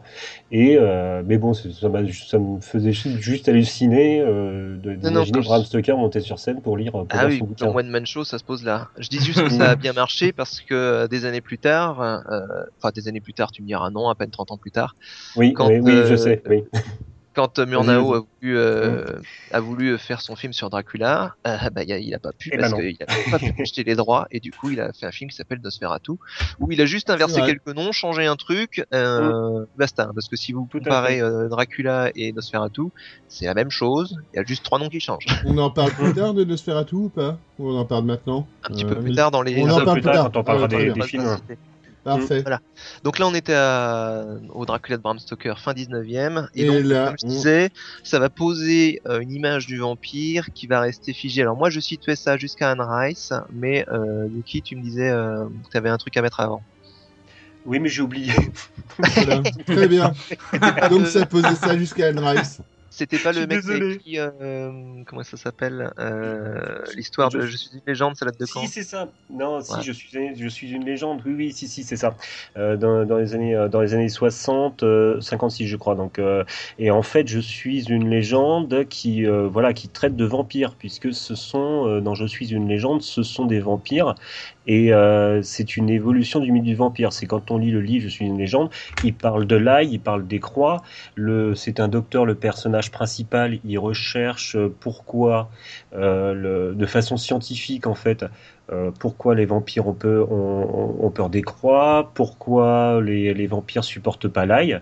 Et en fait, c'est une approche, c'est un livre sur les vampires, euh, parce qu'il les nomme comme ça, mais avec une approche scientifique et aussi avec une évolution, puisque là, le vampire, il est, euh, il va plus se rapprocher ensuite du, mort-vivant dont on avait parlé dans le podcast sur les morts-vivants, mais aussi, c'est ce sont des vampires qui vont, qui vont s'organiser. En fait, là, on va aussi le retrouver. Je sais pas si vous vous souvenez du film des Breakers, mais on va se retrouver un- aussi euh, assez proche de l'histoire du, du film des Breakers où, euh, où la, la population mondiale est revenue que vampire. C'était juste, voilà, c'était juste ce petit pont là, en fait, avec une Hmm. vision très différente, mais très moderne du vampire, fin des années 50, début des années 60. T'as bien fait de la signaler. Et donc après, on a en 76 euh, Un Anne gros Rice. changement. Oui, Mm. un gros changement. Anne Rice qui écrit un livre qui s'appelle Entretien avec un vampire, qu'on a un petit peu pastiché euh, au début de ce podcast. Oui, Ah, ça c'était ça là, votre truc. euh, Je- Et, euh. Oui, et qui montre tu- des vampires très différents, je, euh, je te suivais. beaucoup plus, Tadada. beaucoup moins monstrueux. Alors que dans Dracula, on est encore dans quand même euh, un, un monstre, un- une figure diabolique. Là, Alors, non, on une est beaucoup. première chose, moi j'ai été surpris en préparant ce podcast que le bouquin soit aussi vieux en fait. Parce que Ouais. on a vu le film qui est, euh, qui est arrivé relativement tard, Dans les années Et- 80. Ouais, début des années Début, 90. dans les 94. années 90, ouais. Mm. Et euh, je, euh, j'avais l'impression que, euh, que le bouquin collait complètement avec l'époque où c'est sorti en film en fait.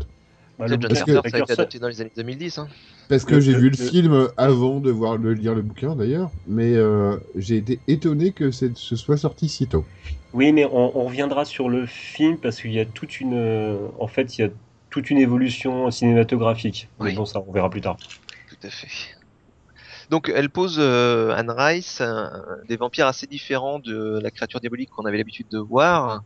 Qui euh, là, on est plus, je dirais presque dans le à moitié dans le naturalisme, c'est-à-dire que on voit des vampires. euh, on est dans la déjà on est du côté des vampires, c'est-à-dire qu'avant on est le vampire était un Un était monstre. un antagoniste. euh, Voilà. et maintenant, ce sont les héros principaux. C'est-à-dire que ce sont les personnages qu'on suit, dont on suit les pérégrinations, euh, les questionnements internes, euh, les malheurs, les bonheurs, etc., etc. Et c'est des vampires qui sortent du monstre et qui ont une âme, qu'elle soit bonne ou mauvaise, hein, mais euh, où on sort du côté justement vampirique euh, purement monstre, antagoniste de base, euh, à quelqu'un qui qui est proie à l'hésitation ou qui est proie à plein de choses, mais qui peut être bon, qui est peut-être démoniaque, mais qui a quand même des des hésitations entre le bien et le mal. Ça, voilà, tout simplement autre chose que juste euh, quelque chose qui est une bête qui cherche à se nourrir de, à se remplir de sang. On est, on est loin du monstre à figure humaine. Surtout que là, en fait, le, le- elle rend, elle, euh, Anne Rice, mais ça c'est mon point de vue, hein, arrêtez-moi si vous n'êtes pas d'accord, elle va nous, nous On montrer... n'est pas d'accord. hein, je vous aime moi aussi. Euh, elle va nous montrer en fait un, un, un- un vampire très trendy, très euh, euh, peut-être proche du, du, du, du vampire de Byron, mais qui est quelqu'un qu'on va envier. En fait, on- euh, je veux dire, euh, euh, je- je- un jeune un peu dark euh, qui dans sa jeunesse se retrouve face à un entretien avec un vampire, le chose qu'il a envie d'avoir, c'est avoir le look vampire, le style vampire. Il serait dans ce monde-là, il voudrait devenir un vampire, quoi. Ouais. Tous les rigolos qui ont joué ensuite à Vampire, le, le jeu de rôle, euh, par exemple, bah, ils, ça vient de là, quoi. Ah bon, complètement Ça dedans, va hein. bien, hein, monsieur. Monsieur. Mm. C'est très bien les loups-garous. C'est nul les pires. Bon, continuons. Qu'est-ce que je pensais Continuons. Donc, euh, à partir de là, donc le- la phase du vampire s'en trouve changée et aujourd'hui encore, euh, on traîne plutôt ce genre de créature, c'est-à-dire un humain globalement transformé, euh, charismatique, avec un pouvoir dangereux. Euh, Parce que euh, il suce le sang et la mort rôde autour de lui, euh, âgé, plein d'expérience, etc., etc. Et qui va dans les collèges euh, pour pouvoir draguer les Ah. Ouais, en fait, Et là- Et qui devient, lumi- et qui devient lumineux la journée. on- on a dit qu'on parlerait cinéma tout à l'heure. c'est la...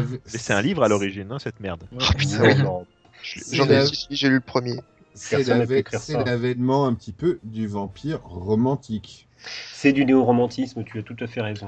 La Qui colle, de toute façon, avant. qui, qui, qui colle, qui colle tout à fait en fait, même si on est, moi aussi j'étais impressionné de voir que le, le bouquin était sorti en 76, mais quand on y pense, on, on, on était dans, dans, dans une époque post, euh, voilà, euh, pas post-punk, mais c'est-à-dire on, on commençait à attaquer, euh, je vois musicalement, on, va, on avait commencé à, à attaquer un petit peu la, la, la, la new wave euh, dark, euh, un peu Ah, Q, ah, merde, à ce moment-là, comme ça. ressortir sa new Et tout wave. ça- et tout Mais non, mais c'est ça, The non, mais Cure, c'est ça, ça, c'est dans c'est complètement c'est à ce cette moment-là, esthétique-là, cette esthétique néo-romantique. Le euh, Batcave, va- tout ça. Euh, Ah, c'est ça.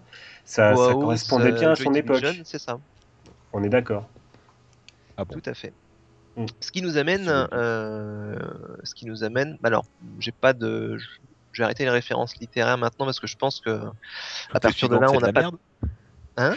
Non, pas forcément, mais c'est surtout que euh, à partir de là, en fait, l'image globale du vampire n'a pas trop, euh, n'a pas trop varié. Elle a On pas trop varié et elle est devenue importante et euh, je voilà, c'est important qu'on la décrive un petit peu. C'est ça, on est resté sur le même contexte, donc on va décrire un petit peu. Notamment, j'aimerais un petit peu parler de sa symbolique. La symbolique du vampire, euh, on en parlait tout à l'heure, et c'est pour ça que je disais qu'on était quand même plutôt dans quelque chose de masculin. Une des symboliques du vampire, euh, c'est le côté, euh, c'est le côté violeur. C'est-à-dire que ce, dans le vampirisme moderne, on décrit souvent euh, l'étreinte, c'est-à-dire le- l'acte du vampire de mordre sa victime, comme quelque chose qui donne du plaisir à la victime. C'est vrai. Donc C'est on vrai. est, toujours- on, on est toujours, donc, euh, mais on parle Donc, pour les vampires, c'est sympa de se faire mordre. ou- Je t'en prie, continue. aussi, compli- complique pas les choses. Et on parle, euh, on parle également, euh, excusez-moi. Mm. Oui, on parlait tout à l'heure du côté masculin, tout simplement parce que côté, euh, le côté viol, les canines qui poussent, enfin c'est quand même, c'est quand même plutôt un symbole, un symbole masculin. Phallique, ouais. Ouais. Ouais, tout à fait. Je pense. Après, c'est peut-être un, un truc perso. En. Une chose est sûre par contre, c'est que c'est un, et je pense que c'est la raison de la fascination, c'est un bon mélange et un bon équilibre entre euh, Eros et Thanatos, c'est-à-dire entre la séduction et la mort. Donc, Eros et Thanatos, tu nous rappelles un peu qui c'est comme dieu? Alors, Eros, c'est un chanteur italien. Oui, pas de souci. Euh, Mais j'ai oublié de, de, de muter euh, Yukigami. Jay, est-ce que tu peux nous rappeler qui sont Eros et Thanatos? Très rapidement, enfin, euh, j'ai, euh, je me suis En pas- deux mots, en deux mots. très rapidement. Ah, c'est le dieu de l'amour, le dieu des de la mort, voilà. qui symbolisent euh, l'amour et la mort, tout simplement. hein. Après, C'est des, symboles vivants. Voilà, le- le- c'est plus compliqué que ça, mais on va dire ça pour simplifier. Alors, Oui. par contre, moi, j'aimerais juste faire remarquer quelque chose. Le vampire, c'est donc un mort-vivant. Mhm. Comme je faisais remarquer, le cœur est arrêté quand on est mort. Oui, Donc, il n'y a pas de tension sanguine. Voilà. oui, Donc, on bande pas. Voilà. oui. Donc, toutes les filles qui frissonnent en disant Ah, je vais rencontrer un beau vampire, ça va être magnifique. Mais Sachez que vous allez avoir un mec qui Eh, bande. mais justement, quoi. Mais Alors, deux choses. justement, Mais justement, c'est au niveau choses. le- le- la sexualité étant quelque chose de de- d'effrayant chez les jeunes filles, justement, là, le- le- on, on retire le côté sexualité qui va rassurer la minette. Deux choses. Déjà, euh, le l'acte l'acte sexuel entre guillemets du vampire est plus euh, du côté de la morsure que du côté de la, la pénétration, pour parler euh, clairement, puisque c'est ça qui procure le plaisir et c'est c'est ça Pénétration de croc, hein, quand même. C'est pénétration de croc, exactement. C'est, on est plus, euh, on est moins en bas. D'autre part, euh, il est dit régulièrement que le vampire sait parfaitement contrôler le sang qu'il a ingéré et que par conséquent, euh, techniquement, je pense qu'il peut tout à fait se permettre une belle érection. Oui, Et donc. Tout ça, tout- c'est pour éviter de dire que le bel est talent, il bande mou, quoi, en fait. hein. donc ça, Jenny, c'est. Ça euh, dépend s'il a bu ou pas. Ça, c'est un- le jeu de rôle. hein. C'est un Hein, peu notre côté hein, rôliste de la chose où on allait pousser très loin le livre des règles. Ah, j'ai Mais- précisé dedans. Hein. Oui, non, on, est- on Ouais, est ouais, d'accord. c'est mais ouais. C'est mais pour bon, éviter de dire qu'en fait euh, que tous les vampires c'est des mecs qui bandent mou et que ils sont obligés de faire de la politique parce qu'ils arrivent plus. Hein. Bon, Mais- bah, voilà. Non, c'est surtout Par pour contre, préciser les que garous, tu peux donner, euh, c'est pour donner le change dans le jeu de rôle, c'est pour Alors, on- tu peux donner le change on risque, avec filles. on, on risque de parler un petit peu justement du, euh, du jeu de rôle plus précisément peut-être avec nos amis de, de la Ligue des joueurs ordinaires un de ces jours. Euh, on débattra peut-être Garou versus, euh, versus Vampire qui Il n'y a c'est pas à débattre. Il y a à Alors, battre. mais, mais par Quand on contre, on se va peut-être à la fin, c'est avancer. parce que perd. je- on va peut-être avancer parce que je pense qu'on va se perdre. Voilà. Mais donc, Trop tard, non, trop tard, on est déjà perdu. Mais donc, oui, je suis, moi, de, de toute façon, je suis forcément un petit peu à côté de Jelini euh, quand on parle de, quand on va parler d'Anne Rice, parce que Anne Rice a, d'un autre côté, avec ses, moi, déjà avec ses bouquins, créé un mythe, créé un mythe qui a été euh, repris pour les jeux de rôle, les jeux de rôle, donc Vampire la Mascarade, par exemple. Euh, qui, euh, qui voilà, qui, sort de, du mythe de Vlad Tepes et d'autres choses, et qui a recréé un mythe qui est beaucoup plus romantique, mais beaucoup plus posé, qui est beaucoup voilà, plus instruit, entre guillemets, avec une histoire, et qui, qui, pour moi, très clairement, me plaît beaucoup plus que euh, juste le, le, le guerrier sanguinaire du, euh, du 15e siècle euh, qui, euh, qui empalait des gens. Euh, voilà. 17e, 17e.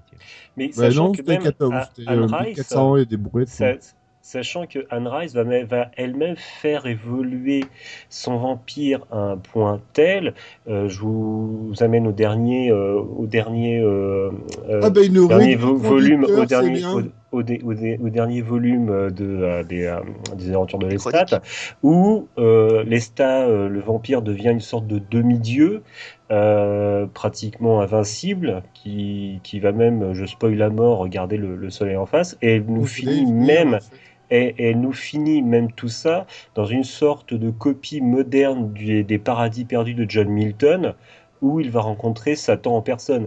Euh, dire, plutôt, pour- euh, plutôt la plus comédie de Dante, non? Euh, je sais pas, j'y avais retrouvé moi Ah. des, des- des morceaux de- du paradis perdu. Ah, Mais voilà. Alors, c'est clairement alors, la alors. comédie. Hein. Je voulais qu'on prenne les raccourcis, on en a pris un petit peu trop, donc on va re, quand même, on va recommencer un petit peu, parce que je- c'est bien les raccourcis, mais on va redécrire un petit peu quand même les vampires version Anne Rice. Donc version Anne Rice, et peut-être on va les mêler avec les versions La Mascarade, euh, qui sont pas très très loin.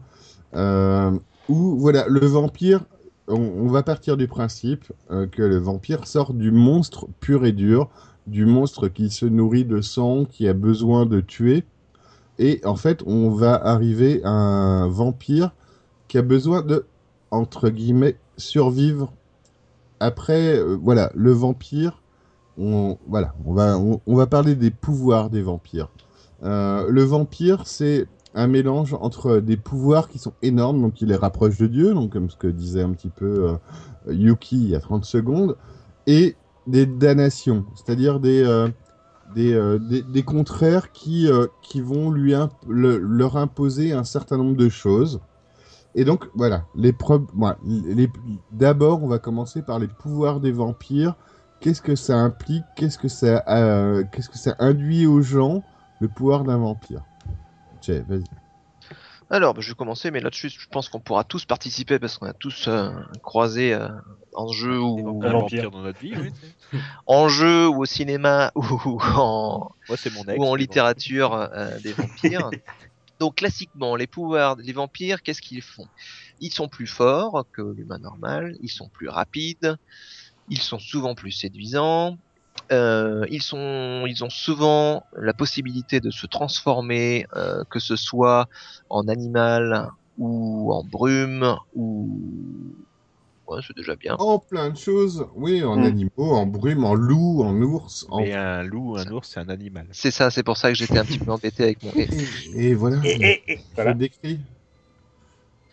Euh, il faut surtout rappeler qu'un vampire, ça a une, un super pouvoir, si on peut appeler ça comme ça, qui est aussi une malédiction. Euh, ils sont immortels.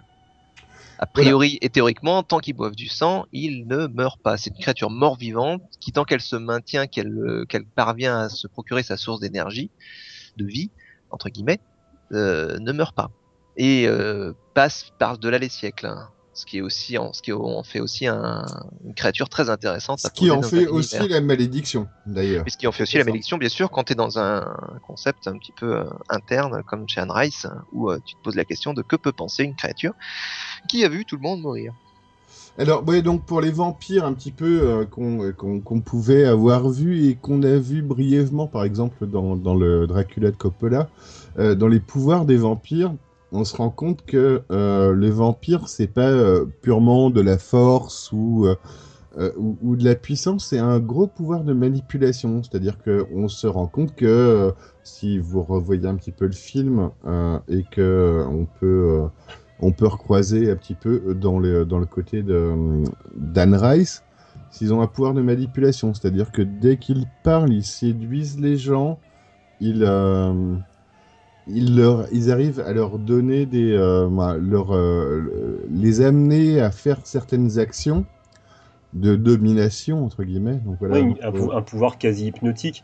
Et C'est- voilà, euh, c'est ce complètement. que c'est ce que c'est ce que dont parlait Jet tout à l'heure. C'est euh, entre euh.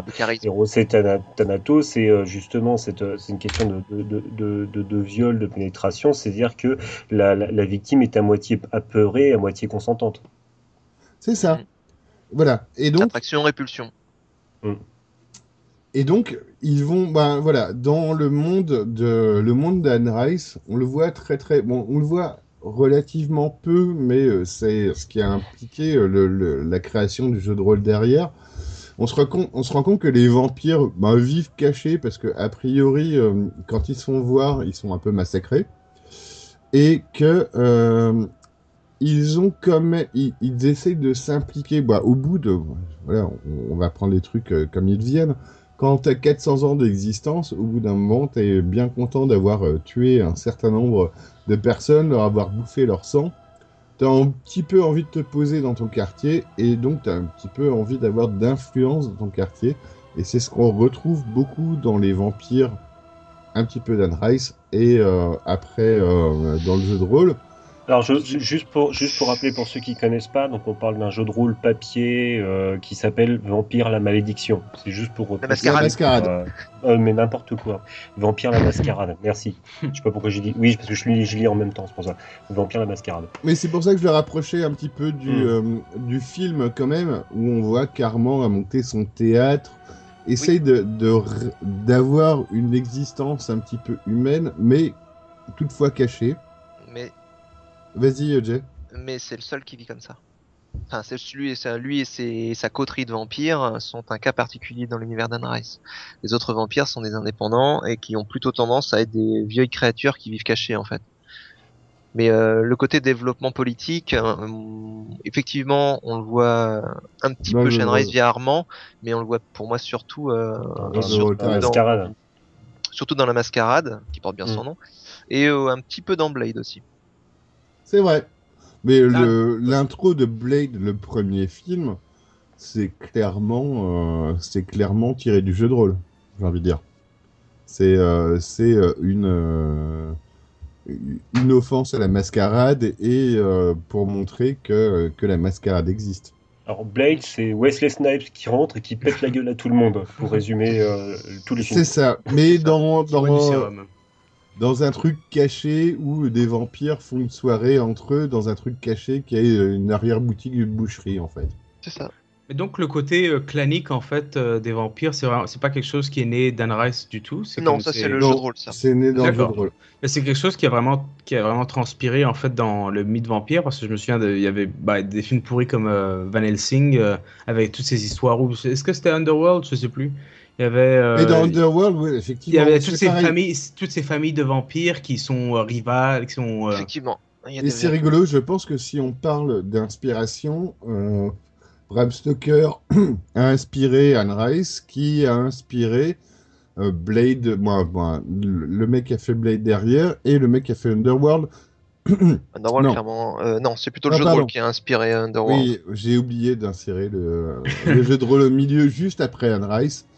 Qui, bah, les deux ont été plus ou moins euh, inspirés du jeu de rôle où effectivement on retrouve les clans, on retrouve des, des capacités différentes suivant, euh, suivant la descendance euh, vampirique. Voilà. Bah, Et Ce qui, Après- ce qui se passe, c'est que c'est quelque chose de parfaitement logique. À partir du moment où, euh, si tu as une créature maléfique qu'il faut détruire, il faut qu'elle qu'il faut qu'elle soit méchante et puissante, sinon ça, ça, ça justifie pas d'avoir une créature maléfique qu'il faut détruire. Et il faut des points faibles.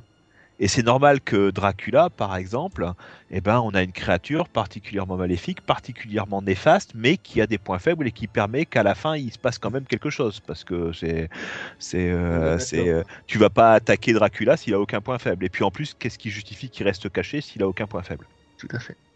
À partir du moment où tu, où tu commences à attaquer, euh, où, tu, où tu renverses le film, c'est-à-dire tu arrives à l'époque Anne Rice, à l'époque Anne Rice, où, le, où, cette fois-ci les protagonistes, c'est les vampires. Et ben les vampires, il faut qu'il se passe quelque chose. Et si c'est pour décrire euh, Dracula dans son château en train d'attendre que les siècles passent en bouffant de temps en temps un bohémien qui passe par là, il n'y a, y a rien, il n'y a aucun intérêt.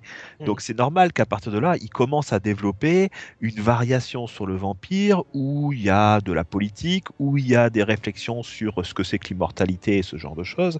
Et voilà, donc c'est parfaitement normal, normal qu'apparaisse ce genre de thème. Et- Et à partir du moment où tu commences à développer un jeu de rôle, et ben là, il faut des raisons, surtout les, les jeux- les jeux de rôle White Wolf, où tu as beaucoup d'opposition entre les différents joueurs, hein, euh, entre les différents types ouais. de joueurs, il faut commencer à justifier ces oppositions. Et voilà, et en fait, le jeu de rôle, pas- moi, va dans les justifications. C'est assez rigolo parce que justement, entre les, les bouquins d'Anne Rice et, euh, et euh, les bouquins de jeux de rôle de, de White Wolf, ça se croise un petit peu. Ils sont pas, ils sont pas complètement d'accord sur le tout début de l'histoire, mais euh, voilà. Pas tout à fait, mais le principe est le même en fait. Voilà, c'est ça. Mais les vampires pour, euh, pour White Wolf des, ben, descendent de Cain, qui a tué son frère Abel et qui a été puni, et donc qui s'est retrouvé avec un paquet de malédictions, mais avec, euh, en étant justement immortel, euh, mais avec un paquet de malédictions sur le côté euh, je dois me nourrir de sang, je ne sors pas des journées, etc. On va passer les étapes où il rencontre euh, Lilith, euh, où il y a un certain nombre de, de guerre de clans où justement, normalement, il n'a pas le droit de procréer et il commence à procréer et créer, créer des vampires un peu moins forts. À, à chaque fois qu'un vampire crée un vampire, le vampire en dessous est un peu moins fort. Et, et euh, On va avoir le concept de génération. de- voilà, on va voir le un concept. représentant la première. Voilà, Cain est le pre- la première génération. Et on se retrouve quand on y pense, parce que moi j'ai euh, j'ai lu les bouquins en ayant les bouquins d'Anne Rice, en ayant le bouquin des règles de Vampire pas loin. On essaye de comprendre un petit peu euh, quelle est la génération des stats. Et c'est une soit très petite génération ou soit- c'est un très gros vampire. Il, Bah, il arrive rapidement euh, première génération, hein, puisque Voilà, mais euh, voilà, c'est, euh, on, on sait que c'est un vampire qui est très puissant. En Louis, on peut regarder, on le voit, on voit le côté romantique de la chose que des personnages qu'on peut jouer un petit peu dans White Wolf, moi, dans, dans, dans la mascarade euh, de White Wolf, un petit peu euh, désabusé parce que euh, il est partagé entre la vie qu'il aimerait bien avoir euh, du, au réel, euh, au temps présent, et, euh, et son passé et ses pouvoirs et il a du mal à faire la, la part des choses. ouais, avec, un, avec un Lestat, en, com- en comparaison à un Lestat qui, lui, est euh, soit déjà beaucoup plus ancien, mais qui euh, est très très proche dans le sang de, du vampire d'origine, en fait. Là- où c'est là où c'est important aussi, c'est que à partir du moment où euh, où le vampire devient le protagoniste, eh bien il faut continuer à le limiter parce que ça reste une créature très puissante et en même temps il faut pas trop le limiter parce que sinon scénaristiquement tu es plus capable de rien faire. Mhm. C'est-à-dire que si le vampire il est pas capable de parcourir plus de 100 km autour de chez lui sous peine de tomber en poussière, eh ben d'un coup il peut plus rien se passer dans aucun film de vampire, tu vois. Donc c'est aussi pour toutes ces raisons-là qu'on se retrouve avec des, restrictions qui viennent, qui viennent à changer. L'ennui, et c'est pour ça que je parle de Twilight depuis tout à l'heure, par exemple Twilight, euh, les vampires ne craignent plus la lumière. La seule chose qu'ils font, c'est qu'ils deviennent lumineux. Non mais du coup ils sont grillés. Si... Non mais c'est pas ça le problème, c'est que quand tu te retrouves, quelle, quelle est le plus, la, plus- la, la plus importante raison pour laquelle les vampires n'ont pas décidé d'esclavagiser l'espèce humaine et de, et de s'en nourrir éternellement? C'est que la journée, ils dorment et ils sont vulnérables la Ouais. journée. Mhm. Et c'est pour ça que des films dans lesquels, à force de créer des protagonistes, à force de, de, vouloir en faire des gens normaux, euh, certes, euh, ah là là, je suis un adolescent, euh, je suis mal dans ma peau, et en plus je suis un vampire, oh là là, pauvre de moi, mais, mais, mais pas les limiter de trop, parce que sinon, bah, il n'y a plus de scénario. et bah, tu finis par tomber dans une, dans une, dans une incongruité, c'est-à-dire on a perdu tout l'intérêt du vampire justement en tombant dans ce genre de choses. Ou justement, euh, un des travers d'Anne Rice, je pense, euh, pour moi, qui a été de repousser justement tellement loin, euh, on pouvait en rester à des vampires. Et elle est revenue avec son besoin d'expliquer les vampires, aller tellement loin qu'elle a fait discuter avec Dieu ou le diable. Alors il y a un côté Marissou à Lestat, hein, effectivement à qui elle a fait euh, qu'elle a fait aller très loin. Mais euh, l'origine des vampires, euh, on l'a dans la troisième, on l'a dans le troisième tome, La Reine des damnés, et c'est Qui rela- va- ça reste relativement sobre, je dirais. Ouais, mais ça va déjà loin. Bah, en fait, moi, la, la Reine des damnés, ça a été le moment où j'ai commencé, entre guillemets, à divorcer avec la vision d'Anne Rice, avec le concert de rock où, où on allait faire revenir un petit peu les vieux vampires. Oui, oui. Euh, j'ai- J'ai bien aimé ce passage. J'ai- Moi, je me suis calmé après, en fait, euh, surtout à Memnock, le démon, où là, effectivement, ça commence à être un petit peu, euh, à aller un petit peu loin. Donc, euh, sa reprise de, comme on disait, comme Yuki disait tout à l'heure, de, pour moi en tout cas, de, ah mince, Euh, Dante, euh, le, parrain. Dante, oui. La Divine Comédie. Merci, la Divine Comédie. Mais donc, Et donc voilà. là, ça, là, ça part très loin, mais avant, euh, bon, bah, on va voir au fondement, euh, parce que c'est un petit peu la question que se pose Louis dès le début, hein. Mais euh, on vient d'où, au fait? C'est la question qu'ils vont voir, pour ces raisons pour laquelle ils vont voir Armand. Mais on vient d'où? Même Armand, il sait pas. Donc il remonte, il remonte, il remonte, et Lestat, lui, euh, il a décidé de faire le con et d'appeler tous les anciens en faisant beaucoup de bruit comme un gros con, pour justement avoir des réponses. Et il a ses réponses. Et donc, on vous invite quand même, parce que je pense que ce sont des bons bouquins à euh, au moins lire les, moi, le- la, la série de bouquins d'Anne Rice sur les vampires. euh, je pense que jusqu'à... euh, on s'arrête où? Moi, je m'arrêterai à la Reine des damnés. Voilà, moi je, je suis assez d'accord. Donc, Allez, le voleur de corps est sympa, mais euh, il y a un mais arc. en fait. L'arc Lestat est le plus intéressant pour moi et c'est constitué de deux bouquins, c'est Lestat le vampire et la Reine des damnés. Et on Après, euh, avec un vampire. Un Entretien avec le vampire, c'est pas l'arc Lestat en fait, parce que c'est l'histoire de Louis et Louis a un point de vue très biaisé sur Lestat. Quand on ouvre Lestat, on se rend compte que Louis dit euh, occulte ou euh, dit euh, ou dit pas la moitié de. Voilà, mais moi, moi Voilà, mais ça reste pense- très mathématique les stats. pour- Voilà. pour, pour la connaissance commune, moi je dirais, les- moi je dirais au moins ces trois bouquins-là. Les trois premiers, oui. Voilà. On peut changer euh, de sujet parce que sinon on y reste C'est jusqu'à ça. trois jours, passer. dans trois jours. On va passer. Donc on a parlé de la manipulation. On peut tout simplement maintenant en venir à pourquoi euh, aujourd'hui des vampires on en voit beaucoup beaucoup partout. Parce qu'il y a Edouard. Parce que quand on fait le compte, euh, on a compte vampire, euh, donc, littérature, on a déjà, on en a déjà un petit peu parlé, mais ça s'est pas arrêté avec Anne Rice loin de là. Euh, au cinéma, euh, en plus avec la vague de fantastique de, qu'on a depuis euh, le début des années 2000, euh, on en voit beaucoup, beaucoup aussi, euh, du meilleur comme du pire. Euh, en BD, en comics, en manga, en animé, euh, voire d'autres jeux de rôle. Enfin voilà, ça, ça pullule. Mais on en voit partout.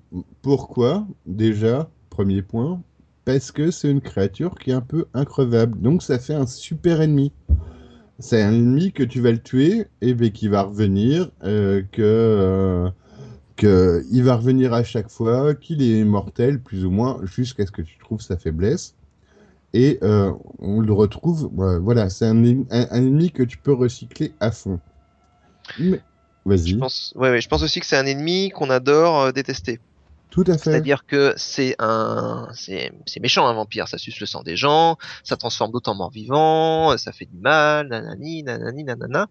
Mais en même temps, euh, c'est une créature intelligente, donc on peut discuter avec, contrairement à, euh, mettons, un loup-garou ou euh, un gros monstre, un Cthulhuin ou un truc comme ça. On peut discuter, échanger des points de vue avec. euh, il peut euh, passer pour un humain et donc, euh, comment dire, au niveau de, au niveau de, comment dire, de la- de l'acceptation par le public du, de la créature, il peut s'identifier parce que le vampire, bah, il s'habille, il a un look, etc. C'est un monstre à l'échelle humaine en fait, d'une certaine C'est un monstre à l'échelle humaine, C'est absolument. un monstre social. Euh, tu peux pas discuter avec Toulouse. Alors que Voilà, un voilà. vampire, un vampire, euh, bah, il y a qu'à voir l'introduction qu'on a fait. et Il peut, il peut décider de te tuer ou il peut décider de, de discuter. C'est un monstre social. C'est un monstre qui- effectivement Oui. qui Un peut monstre discuter. social, c'est bien vu, oui, c'est ça. C'est c'est euh, un, un monstre que moi et voilà justement on n'a pas on n'a pas beaucoup détaillé le côté manipulation mais c'est euh, un monstre que tu peux croiser pas le matin en allant chercher euh, ta baguette à la boulangerie mais plutôt le soir dans un bar et euh, que tu vas euh, avec qui tu peux discuter qui va te faire du charme et voilà, Voilà, on en train de se retrouve faire une infusion avec un Tampax. Ah merde, ça y est, elle a été faite. Je Non, n'osais il, fallait, la- il fallait la faire. Il fallait Ouais, la- ouais, bon. Bah, c'est moi qui l'ai faite en plus, tu vois. Et voilà. Et donc, Et ça réveille Bilt, vous remarquerez. Non, non, non, mais je, dors- je dors pas, je dors pas encore. Mais, mais non, j'écoute, euh, j'écoute avec beaucoup d'intérêt. C'est juste une seule chose qui créature. réveille que- Bilt, les, intu- les infusions au Tampax, c'est les vampires lesbiennes. C'est ça. Mais donc voilà, le, le, le vampire, c'est un monstre social et euh, que euh, on, peut trouver et avec qui on peut discuter. Et justement, ça lui enlève un petit peu son côté de pur monstre qu'il faut abattre et qui amène un petit peu le côté. euh, ouais, est-ce qu'il a une histoire? Est-ce qu'il peut avoir des regrets? Est-ce qu'il peut avoir euh, une, une vraie pensée plutôt que juste me tuer et prendre mon sang? C'est ça.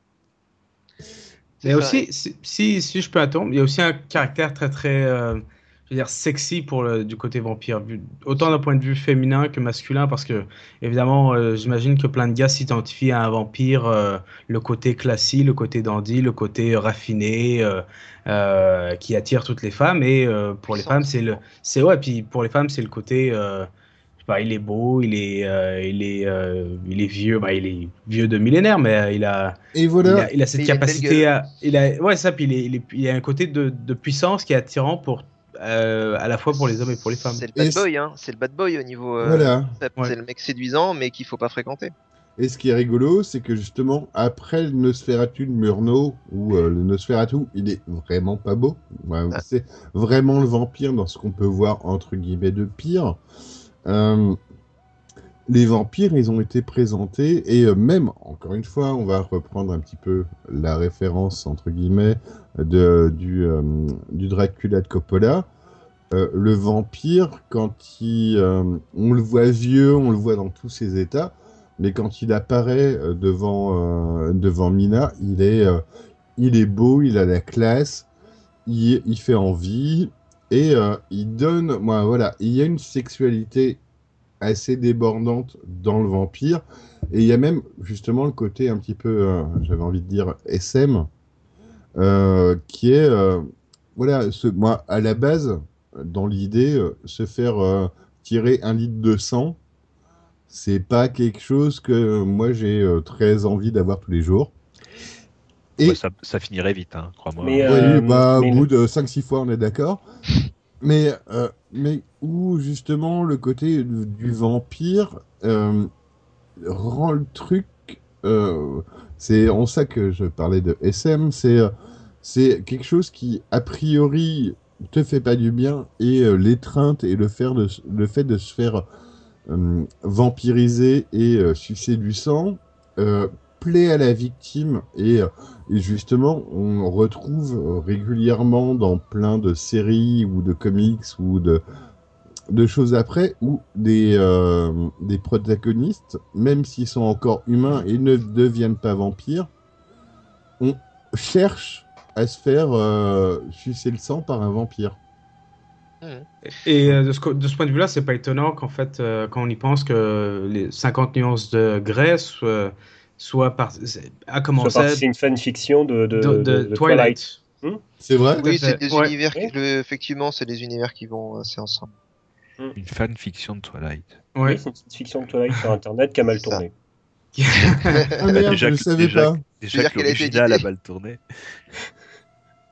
C'est vrai Ah, que c'est littéralement ça. C'était euh, la, la, la femme, elle avait commencé à écrire euh, la fanfiction de Twilight, puis euh, au bout d'un moment, euh, les, les- probablement, en- puis euh, lorsque ça a commencé à avoir euh, assez de popularité, les éditeurs ont commencé à lui demander de, de, de publier son histoire, mais vu que c'était euh, vu que c'était évidemment l'univers Twilight, elle pouvait pas, donc elle a juste enlevé tout le côté Twilight pour euh, garder que le côté euh, SM, quoi.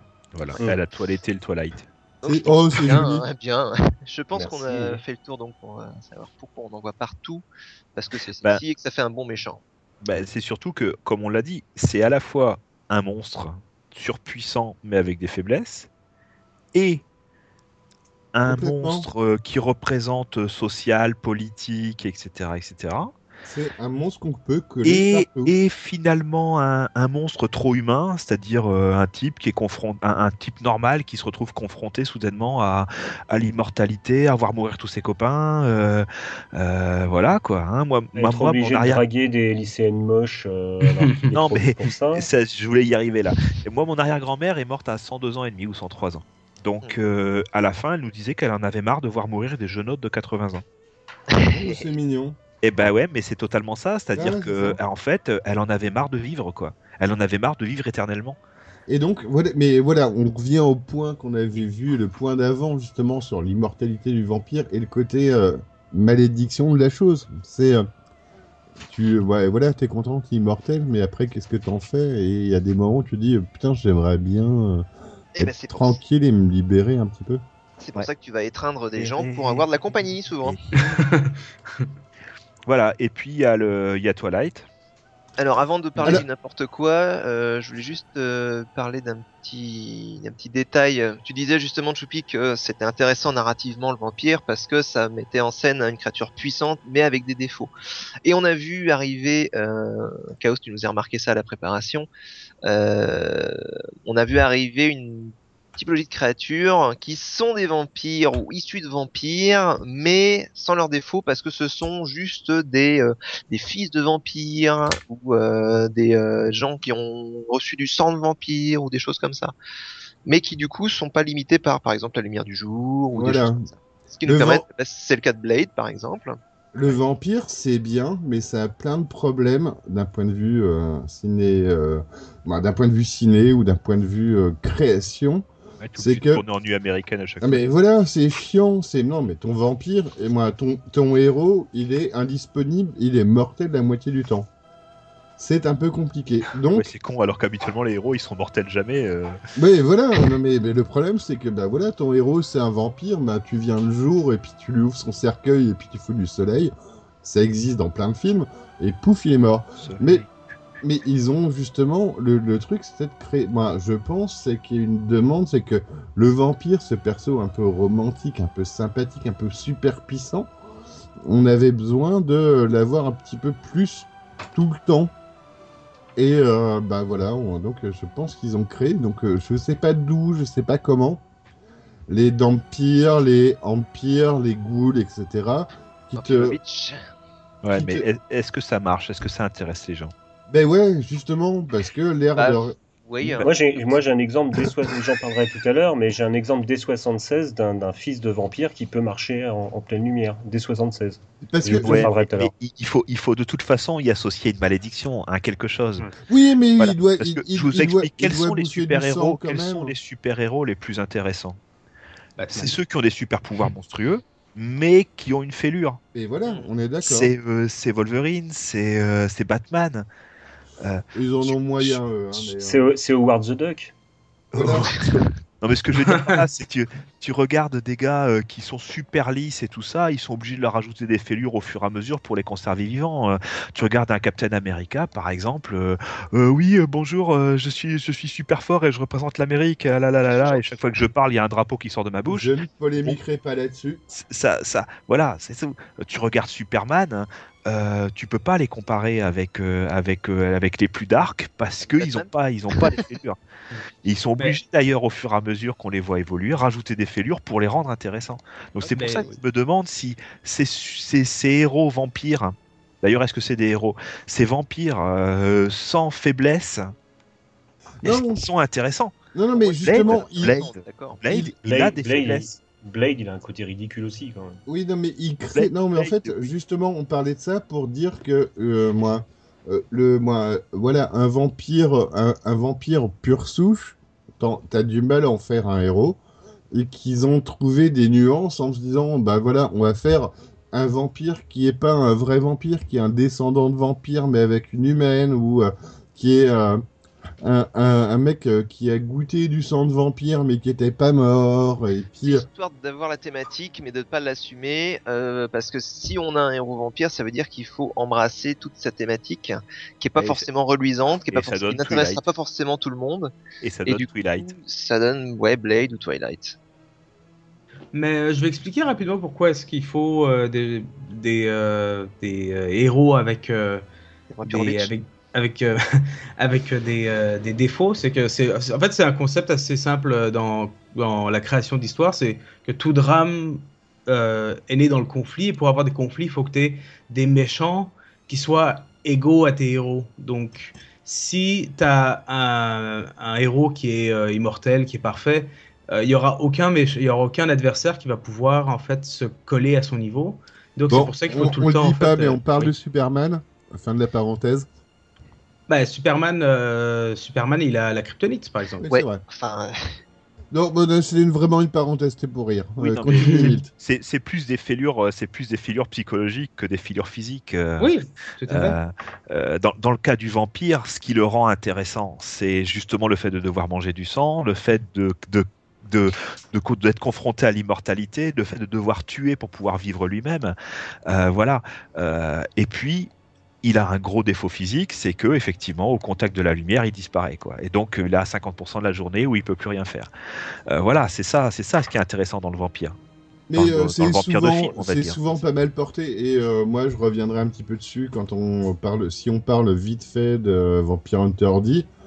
Vampire Hunter D, voilà, c'est un chasseur de vampires.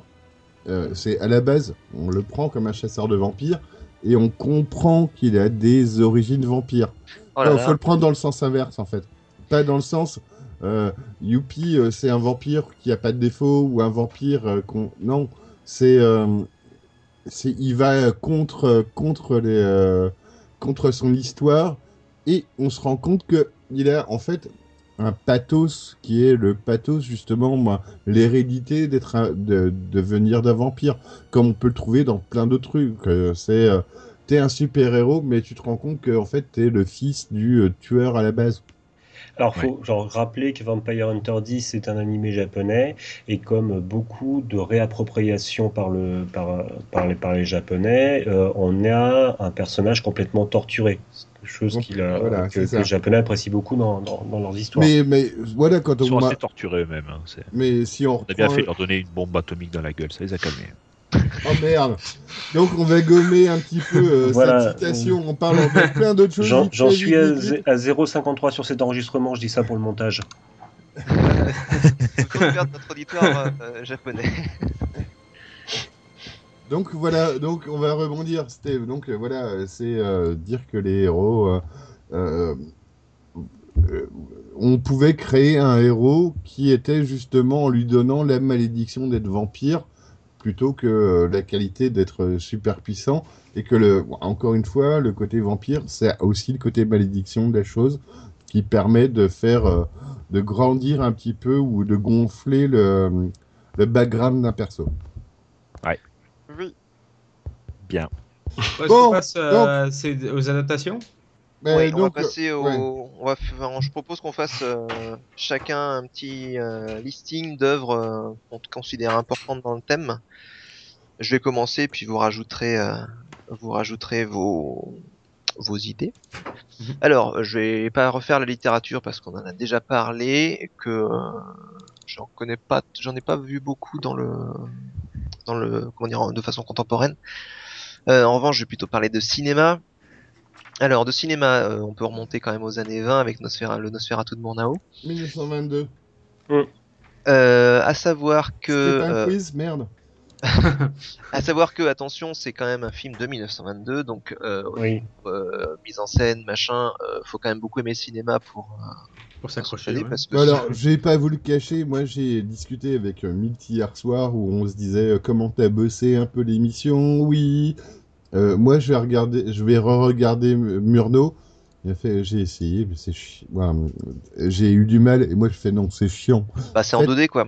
Non, Ouais. non, mais en fait, le Nosferatu de Murnau, il est relativement chiant. On le regarde. Non, il est, il est dans l'esthétique, il est dans l'esthétique euh, du cinéma euh, de, Et de on- l'époque. hein, Expressionniste euh, allemand. expressionniste donc, allemand. euh, Donc, on le regarde voilà. objectivement pour la culture et pour dire j'ai vu Nosferatu de Murnau. Par contre, ce qu'on peut regarder avec un petit peu plus d'intérêt parce que c'est plus proche de nous, c'est le remake d'Herzog. Ah, ça, ça, je l'ai vu. Nosferatu, c'est- Vampire de la nuit. C'est Bah, je préfère incroyable. celui de Murnau quand même. Fantôme de la nuit. Herzog, c'est le gars qui faisait de la, de la montagne, non? L'alpinisme Je préfère. euh, enfin, je sais pas. Je trouve que il y a.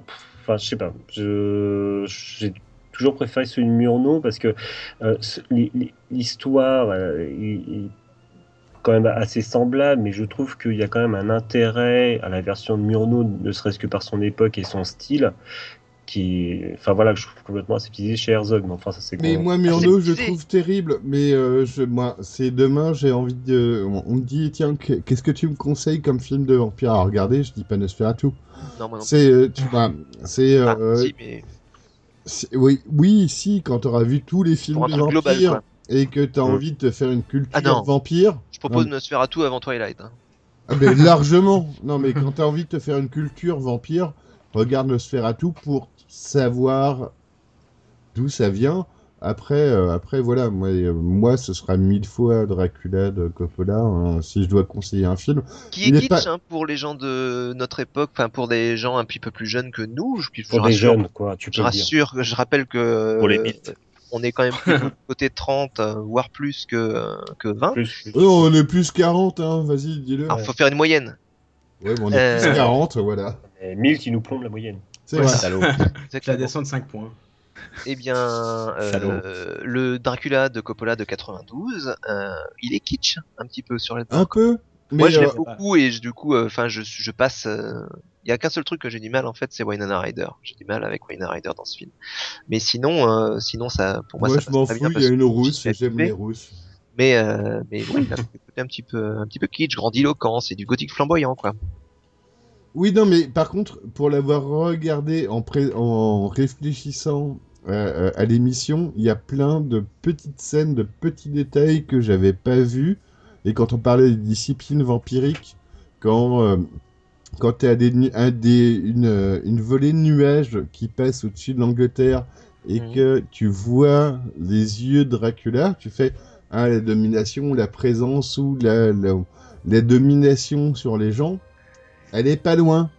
Et c'est des trucs que tu que j'avais pas forcément vu avant.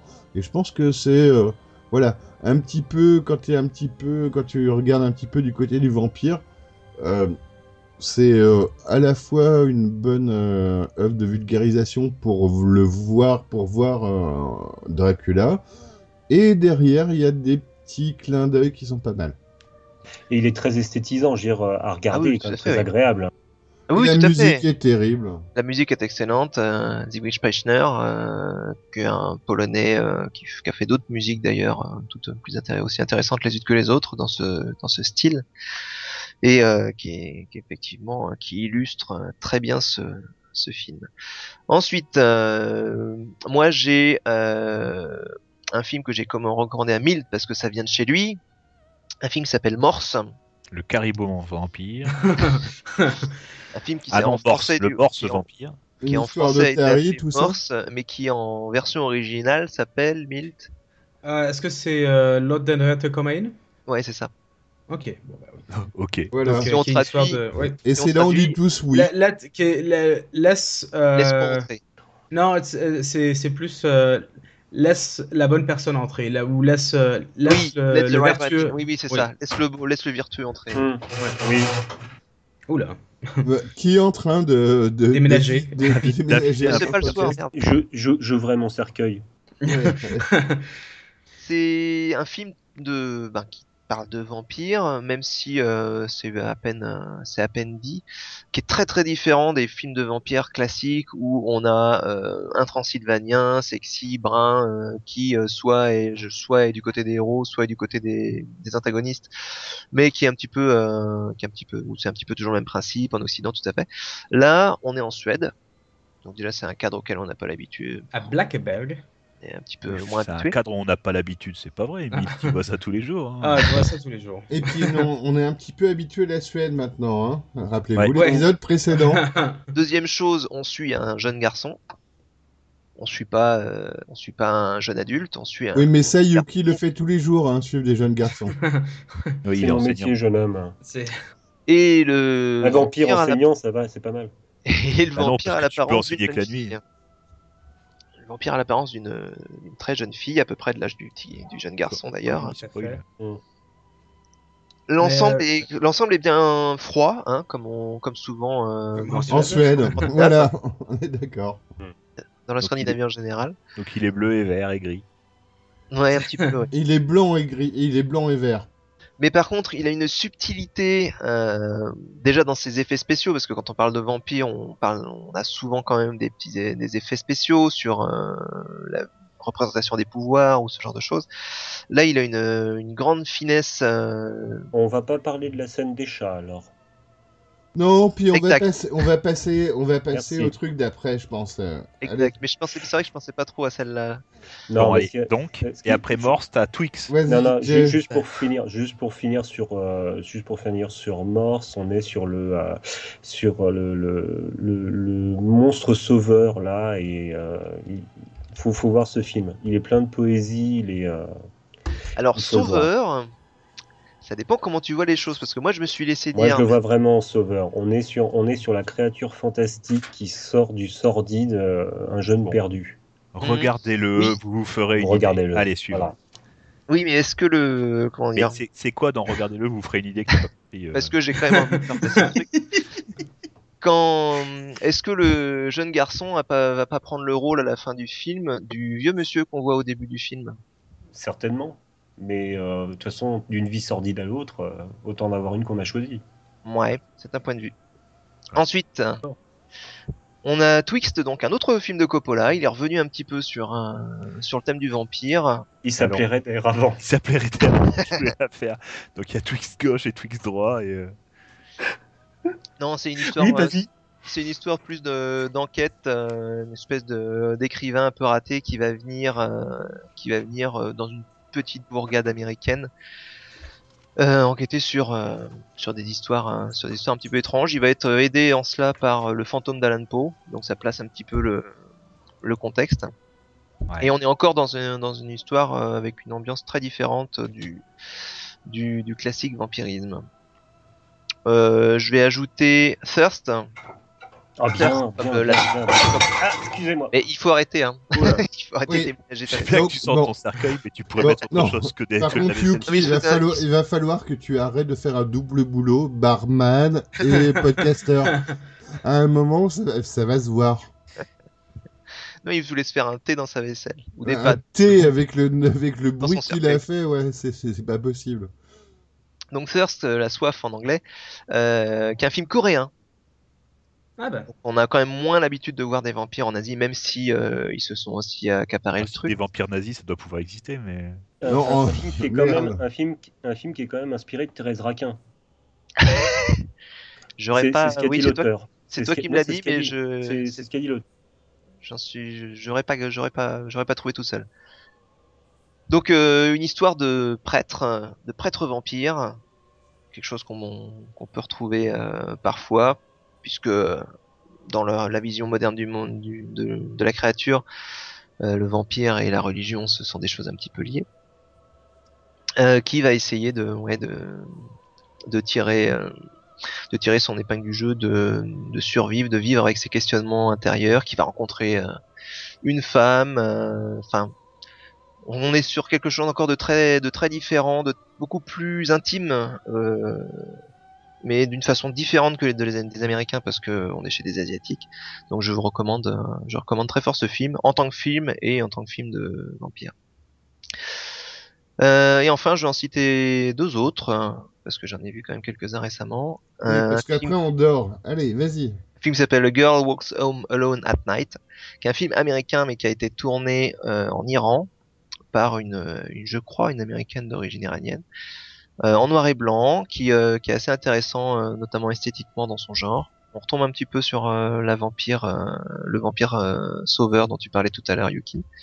Et enfin, un film de Jim Jarmusch qui s'appelle Only Lovers Left Alive, avec Tilda Swinton et euh, Tom, euh, je sais plus comment il s'appelle, l'acteur qui joue Loki dans les euh, dans les Avengers. Tom Hiddleston.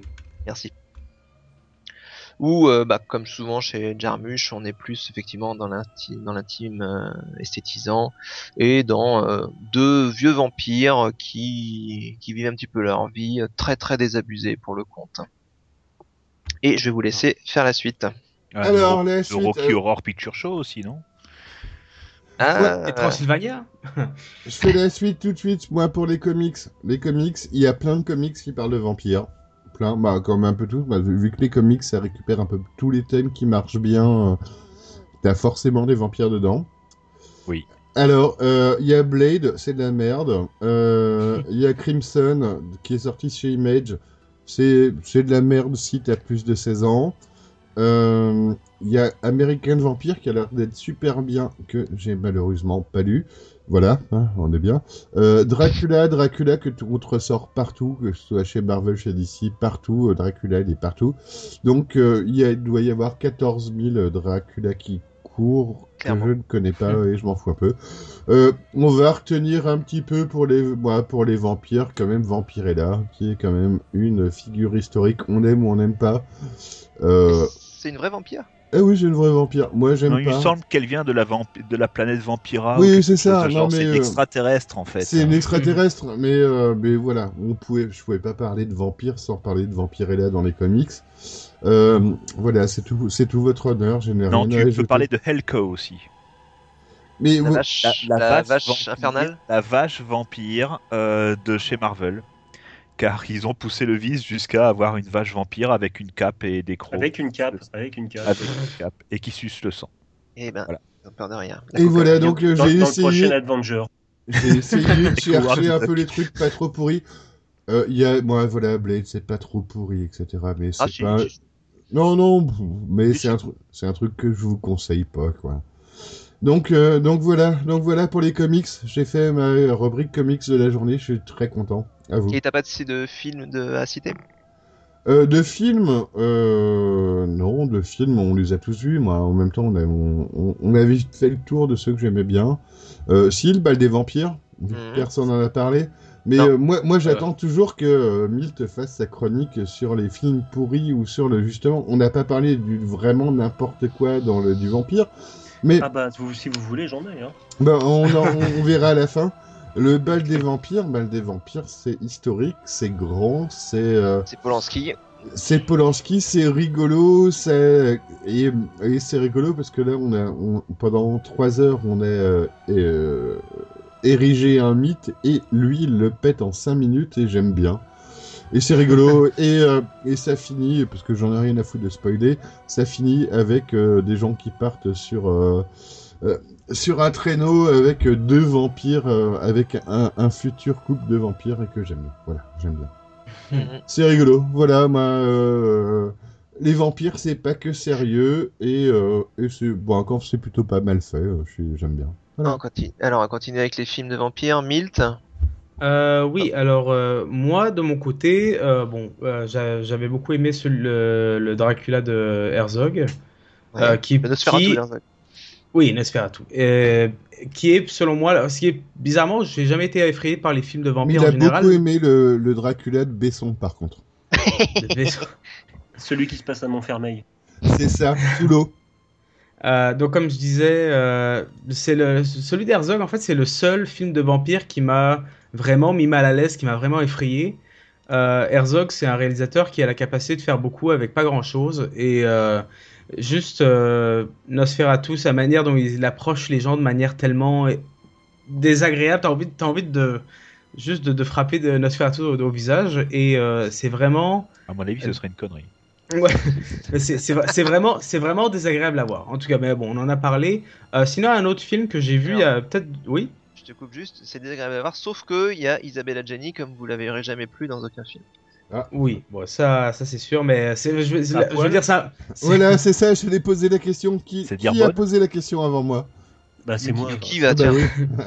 Bonne Là, je veux dire, c'est- c'est pas désagréable à regarder dans le sens que c'est un mauvais film, mais c'est c'est un très bon film, mais c'est, euh, c'est, ça, ça te met vraiment mal à l'aise. Puis c'est la Oui, première c'est fois que, que, que j'avais, que j'avais ça avec un film de vampire. Le, un film que j'ai vu il y a deux ans, c'était un- un- c'était une, une parodie, une satire. En fait, c'était le post-Twilight, euh, on se fout de la gueule de Twilight, euh, qui s'appelle What We Do in the Shadows, qui est Il est génial, il est génial. il est, génial. il est, il est grandiose. C'est grosso modo, c'est une baraque où euh, des, euh, des vampires sont colocataires. Puis vu qu'évidemment euh, les vampires sont éternels, donc t'as le t'as Nosferatu, t'as le vampire un peu plus moderne, t'as le vampire du XVIIe siècle, t'as le vampire du XIIe siècle, qui se côtoient un peu tous dans la même baraque, puis qui euh, qui ont des qui ont des répliques absolument incroyables. Et ça se finit en bataille entre euh, les vampires et les loups-garous euh, d'Australie. Oui, enfin c'est oui. Ce qui est génial, ce qui est génial dans ce film, c'est qu'en fait, ils veulent se faire passer pour des vampires à leur entretien avec un vampire, mais c'est des gros losers.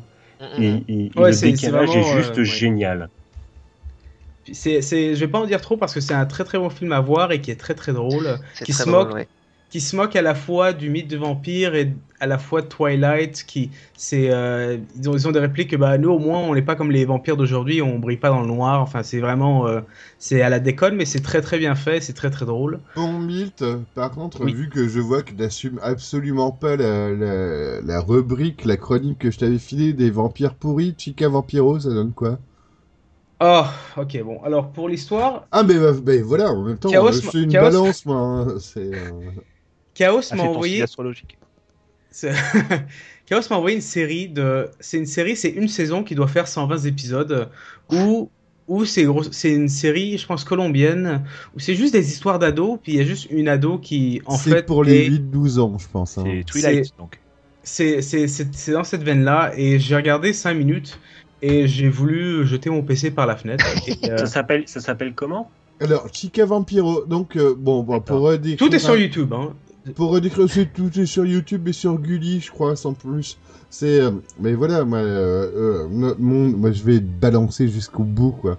Milt, il, il trouvait pas trop quoi dire dans l'émission. Il savait, il se disait, merde, il y a plein de gens qui ont, qui connaissent plein de Comme- trucs sur les vampires, je sais pas trop On a quoi ça a dire. beaucoup changé. Donc, donc, je lui ai dit, bah, vas-y, fais les vampires pourris. Et il n'a Ouais. pas assumé. Non, bah non, parce que Et donc, j'avais. et donc je vais, je vais filer cette. euh, ben, voilà, moi je suis un insomniaque et il y a des moments, je me réveille à 4h du matin et à 4h du matin, je zappe. Et hop, du lit, je vois une série qui s'appelle Chica, Vampi- euh, Chi- Chica Vampiro, je crois. ouais, Oui. voilà. La fille Et- vampire. Et, euh, et c'est magnifique. Donc, c'est euh, une série avec une famille. Moi, euh, je sais pas comment. Moi, je sais pas quoi. Moi, euh, c'est à la maison ou. Euh, euh, Il y avait quoi comme série pourrie avec toute une famille euh, et, euh, et C'est long. Notre belle famille, tout ça. Ouais, ouais. voilà notre très belle famille, mais c'est des vampires. Donc c'est la même chose, sauf que des fois ils ont des chauves-souris sur les murs euh, en, en papier Oui, peint. c'est du genre Draculito Monseigneur, quoi. Et Ouais. ils chantent et ils dansent et c'est. Oh. Ah non, je pense que c'est Ah. plus, plus atroce que Draculito Monseigneur. Si Oui. euh, tu parles du Voilà. dessin C'est là où animé. tu te rends compte Ouais, de la- ouais. du véritable pouvoir des vampires. C'est que tu si- cette si tu- série-là t'es beaucoup plus écouté si tu- que si tous les tu- autres films de vampires horribles que t'as vu avant. Non, mais on, on, on- on parlait de les vampires, on en met partout. Je vous dis, je vous confirme qu'on en met partout. Il y en a Et partout. tout le temps. Mais Et- si vous vouliez du vampire pourri, il fallait me demander, parce que bon, j'allais pas vous parler de, des Charlots contre Dracula de 1980. Oui, si, je Oh, l'ai vu. J'allais, vous parler d'un, film fabuleux de 76 d'Edouard Molinaro qui s'appelle Dracula Père et Fils. Moi, ce qui me fait mal dans ce film, c'est que c'est Christopher Lee qui joue Dracula. Et il joue avec, et il joue avec Bernard Ménez qui joue son fils. Merde Donc euh, Christopher Ça Lee qui est quand même le Dracula historique dans beaucoup, Ça existe. beaucoup, beaucoup, Dracula, beaucoup père de et films. fils. euh, 8, euh, non 7, 7 euh, chez la Hammer. 7 sur combien? 7 sur 8, euh, la Hammer a fait 8 films de Dracula et euh, Christopher Lee en a fait 7. Le 8 c'est Les 7 Vampires d'Or, c'est un film sino-anglais où, où il y a Dracula et du kung-fu et ChristopherLee a dit non. C'est en 74. Ça suffit. Mais il a dit oui pour, il a Ménez. dit, mais, il- mais il a dit oui pour Bernard Ménez, ça m'a fait un peu Et mal. moi, quoi. il faut que je le regarde. Je pense que doit être, ouais, c'est dans, dans la série Nanar, c'est là où tu commences à m'intéresser. C'est dans le vraiment pourri. Ah ouais, non, mais là, c'est, c'est, euh, ils ont une catégorie euh, au Québec, c'est comédie française affligeante. Et euh, ça, ça en fait partie. Bon, on est bien, sinon, dans les séries, Ouais. il y a quoi de beau?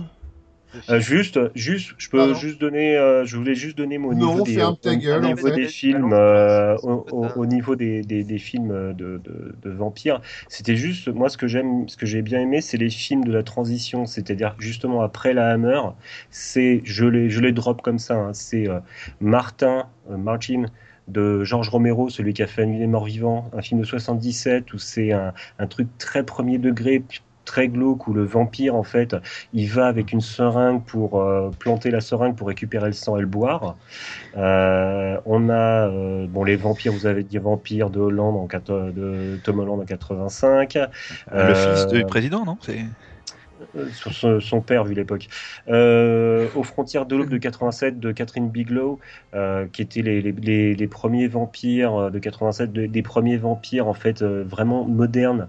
Les mecs qui se battent dans des camionnettes protégés pour pas avoir le soleil, mais surtout le film qui m'a fait aimer les vampires parce que moi jusque là, jusqu'à ce que je vois ce film-là, j'étais loup-garou Mais à que mort. les zombies. Non, les loups-garous, c'était avant, avant les zombies encore. Euh, J'étais fan furieux des loups-garous. Je suis tombé sur un film euh, qui s'appelle euh, en français Génération perdue, The Lost Boys, de, 4 de 87 de Joel Schumacher, où là, on a les premiers, on va dire, vampires classe, bien avant Entretien avec un vampire, les, euh, les, les premiers vampires classe, c'est-à-dire une bande de, de, de, de, de, motards, euh, euh, mais de motards un peu new wave, néo-romantique, justement. C'est un film à voir. Il a très mal vieilli. Je l'ai revu il y a quelques années. J'ai regretté de l'avoir vu. Il faudrait que je le revoie encore une fois pour voir si. euh, Mais euh, quand on quand on est un, quand on est un gamin en plus, euh, les chasseurs les chasseurs de vampires ils sont très jeunes aussi. euh, mais quand quand on est un, un, un, un jeune garçon, je sais plus quel âge j'avais, je, je devais avoir 14 ans, un truc comme ça, voir ces vampires hyper classe. Ça a été pour moi le premier coup de foot que j'ai eu pour les vampires. Et juste j'en termine un, un film avec Nicolas Cage, Euh, qui s'appelle Vampire Kiss, euh, en français Embrasse-moi vampire. Et euh, c'est euh, un cas, c'est un film sur un cas de vampirisme clinique. C'est un mec qui est en train de perdre pied et qui, c'est un film de 89. hein. C'est un mec qui commence à qui commence à perdre pied et qui se prend pour un vampire. Et euh, bon, Ah, et c'est un film qui est en fait du qui qui est rempli de beaucoup de pétages de plomb de Nicolas Cage qu'on retrouve en, en, en moins sympa, euh, sur internet. Mais non, non, le film en lui-même, est, euh, le, le mec pète, le mec pète un câble, c'est une descente aux enfers. C'est, il y a rien de surnaturel, c'est que du psychologique. Mais euh, c'est, vraiment sur le syndrome du vampire, comme c'est, euh, c'est un truc à voir quand même, rien que par curiosité. C'est un bon. Nicolas Cage parce qu'il a fait de très bons films comme de très mauvais. C'est, un Nicolas Cage où on se demande de si ce mec est un génie ou un escroc, quoi, comme d'hab. Donc c'est un bon film. Next. Ok. Choupi, est-ce que t'as des trucs à, à rajouter là? Ouais, moi je vais rajouter juste euh, des ouvrages pour parler un petit peu du vampire historique.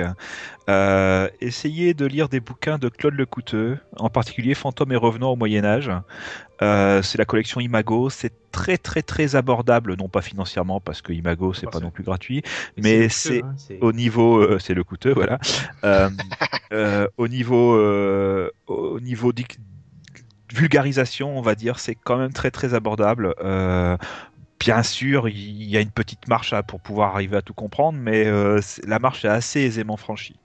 Une fois que vous aurez franchi la marche, vous pourrez commencer à taper dans le Régis Boyer, euh, le monde du double, pour tout ce qui est magie et donc en rapport avec le hammer et tout le bazar.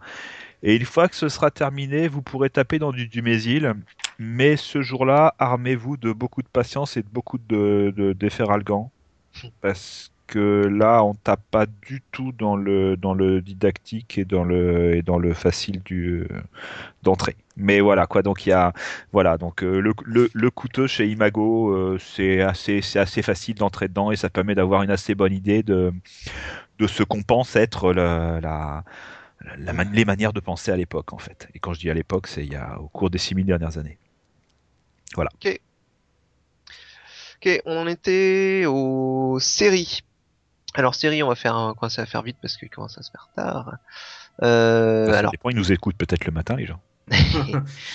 Ce sera trop tard quand même. il y a il y a Buffy contre les vampires, C'est de la même, qui doit être euh, Non, bah, qui doit être le plus vieux dans ceux auxquels je pense, hein, parce qu'il y en a eu d'autres depuis.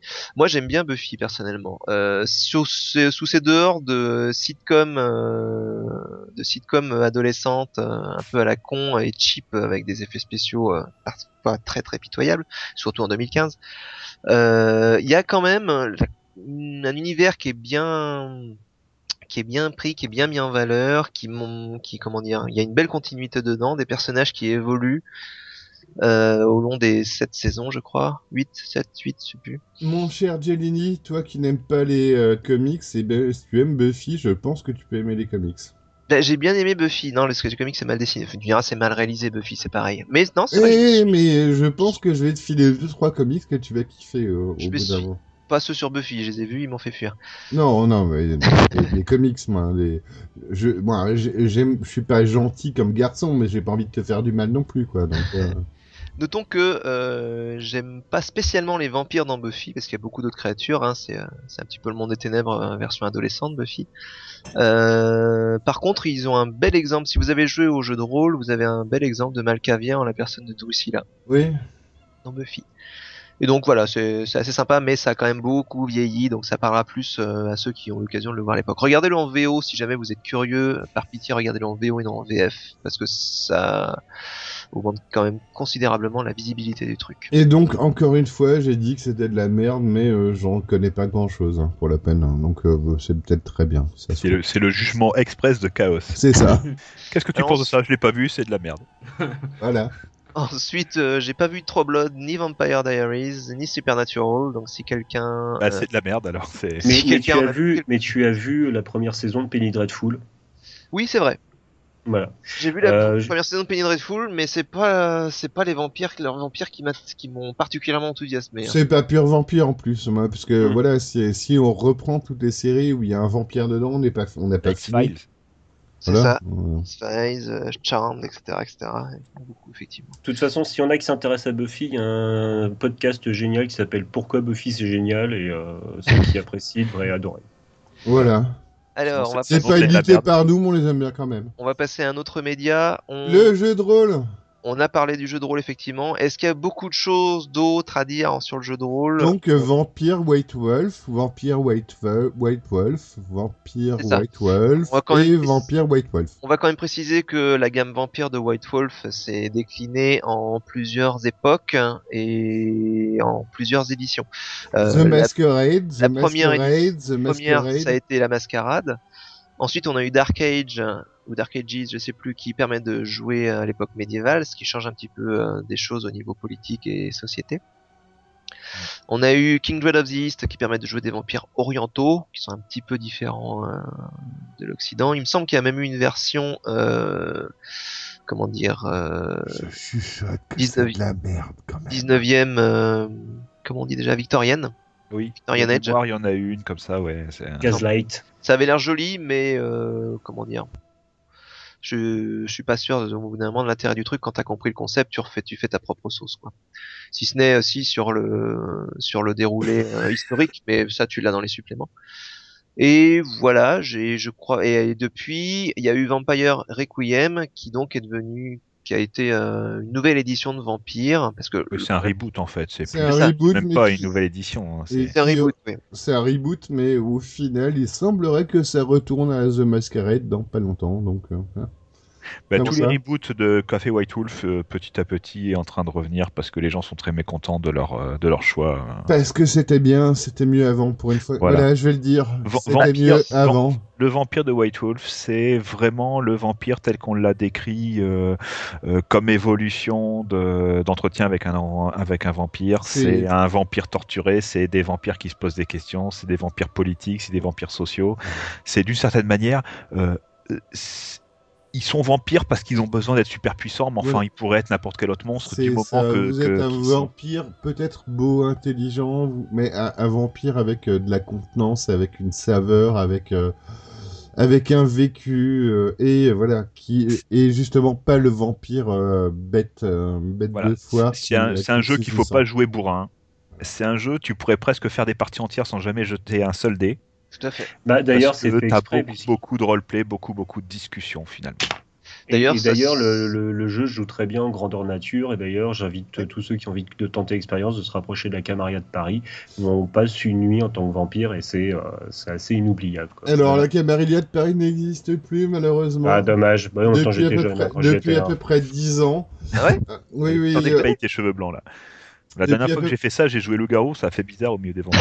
Ils ont fêté, euh, le- ils ont fêté leurs 10 ans de disparition à peu près il y a pas longtemps en faisant un GN qui, qui avait l'air d'être super sympa euh, en province avec euh, dans un château etc. Donc c'était très bien, mais a priori la vampire, voilà, la Camarilla euh, parisienne n'existe plus.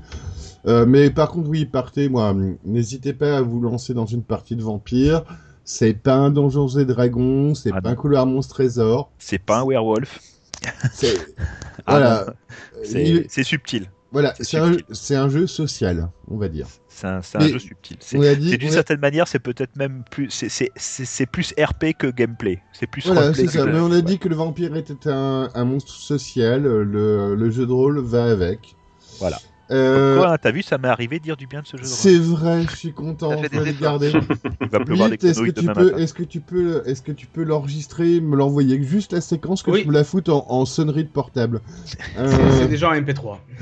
euh, donc voilà, on a des jeux vidéo, des jeux vidéo. Euh, il y en Alors, a- jeux vidéo, Vas-y. Bah, bah, il y en a un, hein, surtout, je pense. C'est, ah, étonnamment, euh, le deuxième jeu de rôle, issu- le deuxième euh, jeu vidéo issu de, adapté de, du Vampire la Mascarade de White Wolf, qui s'appelle Vampire the Masquerade Bloodlines. Il Euh, n'y avait pas un MMO qui devait sortir euh, sur euh, Si. Vampire? Chut, ne Si. sois pas méchant. Ah, le mec qui retourne l'albarde dans la plaie. Salaud Et qui rajoute du sel. Ceci dit.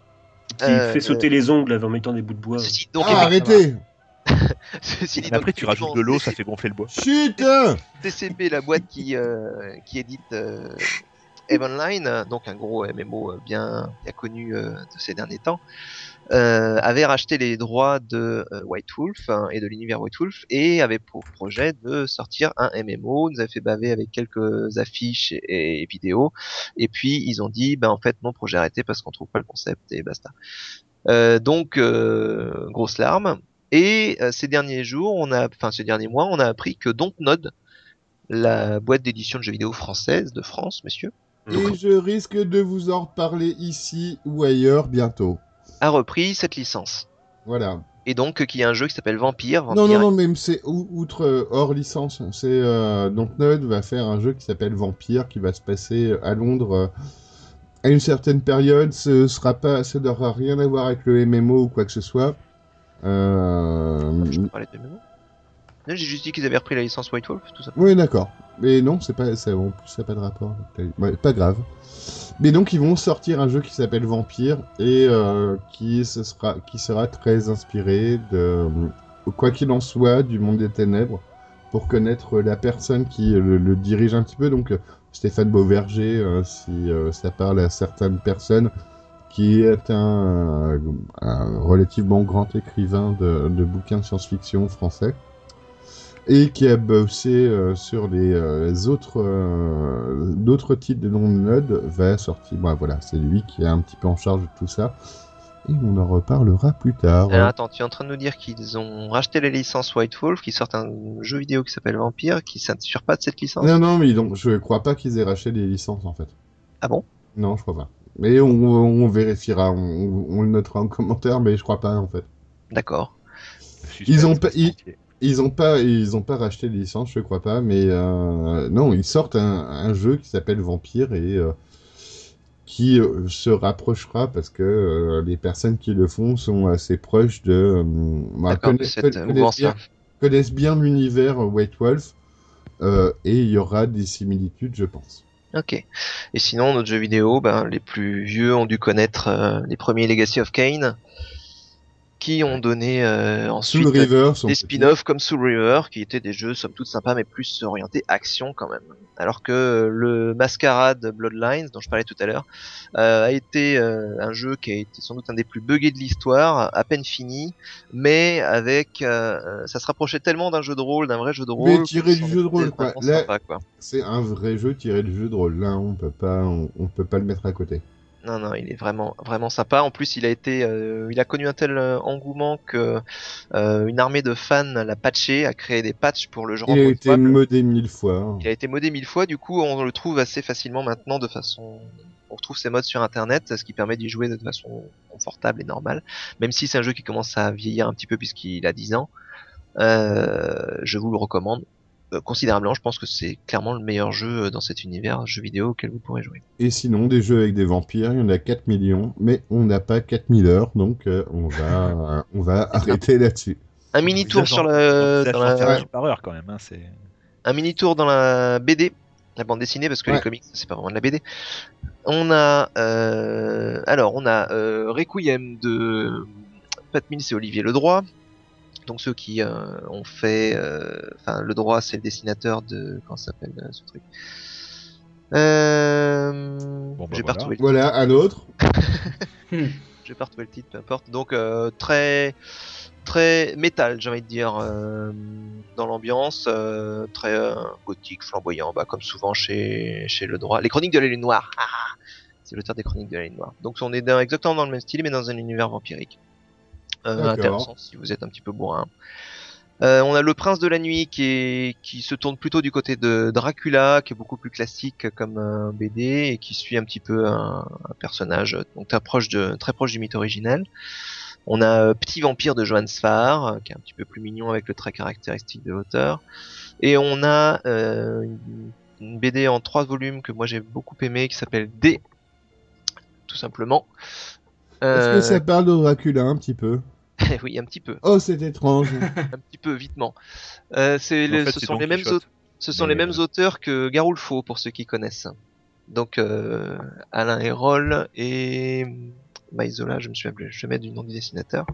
Pardon à lui. voilà, donc euh, Chaos Theory, une émission bien préparée, documentée, etc. On Ah, est au taquet. Chaos Theory, la- l'émission où il manque la moitié des auteurs. Oui, on a parlé de 5000 trucs en même temps, on nous pardonne. Pardonnez-nous, voilà. Voilà. Et vu qu'on est en plus des fumistes, j'allais vous dire, on les écrira sur le site ou sur la page Facebook. Mais C'est même pas vrai, hein. Non, vous inquiétez Bah pas, on non. le fera pas. Donc voilà. Et, le, et sinon, le petit vampire, c'est quoi? Les petits vampires, c'est un... c'est l'histoire d'un petit vampire, comme son nom l'indique. Tu connais un petit peu Johan Sfar Johan Sfar Non, absolument pas. Je Bah voilà. Bah, Renseigne-toi ce- et discute-en plus Ce tard. serait plutôt une, euh, ce serait plutôt une, ouais, une ambiance euh, à décrire. Euh, on a un petit côté un petit peu burtonien dans le dessin, donc euh, des personnages très très fins, très fallots, euh, et une euh, Mais grande poésie et une grande douceur toujours dans ce. C'est plutôt orienté pour euh, public jeune ou un. Ou Il me qu'il y a les deux en fait, parce qu'il a fait Petit Vampire, mais il a fait il a aussi fait une série qui est exactement dans le même univers avec des personnages similaires mais plus adultes. Et accessoirement, Et, et par rapport à Chiquita Vampiro, euh, j'ai pas vu. Non, Chiquita on va pas donc je saurais pas poser. Ah ouais, on va arrêter. Il y a des oreilles de Milt qui saignent encore. Bah, et donc, euh, voilà, euh, on a parlé dans les, dans les jeux vidéo, on n'a pas parlé de Castlevania, pourtant, Dieu sait Putain, que. oui, est. Est-ce que c'était un Castlevania? Et, et voilà, on a oublié certainement un certain nombre de choses, mais ça va être le moment où on va aller se séparer. Que vous avez, est-ce que vous avez quelque chose à rajouter, jeunes gens? À part le joli dessin qu'on va avoir? Alors oui, on y vient, c'est la conclusion. Donc, euh, donc euh, c'est la fin de cet épisode. Euh, on a un nouveau membre dans l'équipe, même si vous l'entendez pas parler, c'est un nouveau membre qui participe à l'émission très activement parce que il va dessiner pour l'émission. Donc, euh, bah non, ah, euh, donc euh, vous avez certainement, quand vous entendrez cette, cette émission, avoir cliqué sur un lien avec une super vignette super jolie qui a été faite donc par Toys of War ou Storm. Donc le nouveau membre de l'équipe de Chaos Theory euh, qui va nous faire euh, des, euh, des vignettes pour chaque émission, qui va nous faire certainement des avatars. Qui va nous rendre beaux Voilà, qui, euh, qui, bon, Tout qui- simplement visible. Il y a du travail nous- pour d'autres personnes, pour certaines Voilà. personnes, mais qui va nous rendre visibles. Euh, donc Chaos Chaos Theory, c'est plusieurs émissions. C'est donc Chaos Theory que vous écoutez maintenant, que vous pouvez retrouver sur Facebook, sur euh, Facebook euh, slash Chaos Theories Podcast, sur Twitter Chaos Theories euh, EFR. Oui, on, on- parce que les mêmes noms, c'est compliqué d'avoir la même chose tout le temps. Euh, c'est aussi City Network, donc une émission Oui, qui parle présent. de... Oui, oui, Oui, oui. bah voilà, de il se réveille Synthwave. qui parle de Yay. Synthwave, émission qui, qui a un succès fulgurant, qui, euh, Ah. Qui multiplie son nombre d'auditeurs de 4 Surtout à chaque fois. Ah, et nous avons un générique original euh, par VHS Glitch et je le remercie encore. Voilà, maintenant, maintenant ils sont 16. Euh, Merci. On a 39 likes sur Facebook. hein. des mini-théories parfois et peut-être d'autres émissions qui vont venir. Donc euh, bah, n'hésitez pas à nous suivre euh, sur la page Facebook. Euh, tout est euh, recensé sur Chaos Theories Podcast. Bon, il y a des petites pages à côté, mais euh, la principale c'est celle-là. Euh, Est-ce que vous avez des activités sur euh, Twitter? Je pense que non, vous êtes trop vieux. c'est ça. Euh, Voilà, donc pas Twitter, pas Twitter, pas de Twitter. Moi c'est J'ai un Raph, pigeon voyageur si vous voulez. moi c'est Raph underscore Chaos. hein, si jamais vous avez envie de me suivre sur Twitter. on- Moi c'est at, euh, moi c'est Chris Yukigami. Voilà. Voilà. Mais donc, j'ai pas Twitter. et donc l'essentiel, vous pourrez le retrouver sur chaostheory.fr et euh, on vous souhaite une très très bonne soirée. Et en plus, oh, petite chose rigolote, c'était le- un peu le podcast des deux ans de Chaos Theory. Ça Un fait peu. deux ans. Bravo. c'est, euh, Voilà, C'est- débouche la bouteille. Et voilà, on n'a pas fait d'émission spéciale forcément, mais euh, vous inquiétez pas, on n'a pas besoin de fêter un anniversaire pour faire des émissions spéciales. Donc, euh, on se retrouve euh, le mois prochain, euh, de, de bonne humeur, tout ça. Et Toujours. bonheur aussi, peut-être, avec un peu de chance. De bonheur, c'est justement, toi, Non, je te disais de bonheur et de bonne humeur, et non, de bonheur, c'est pas possible. Bonheur, non, non, c'est. Voilà. Et donc, on vous souhaite euh, à tous une bonne soirée. On vous dit à la prochaine. Salut Et on vous laisse bye. avec, les, Bye. avec les Rolling Stones. Oui, et on vous laisse Allez. avec les Rolling Stones.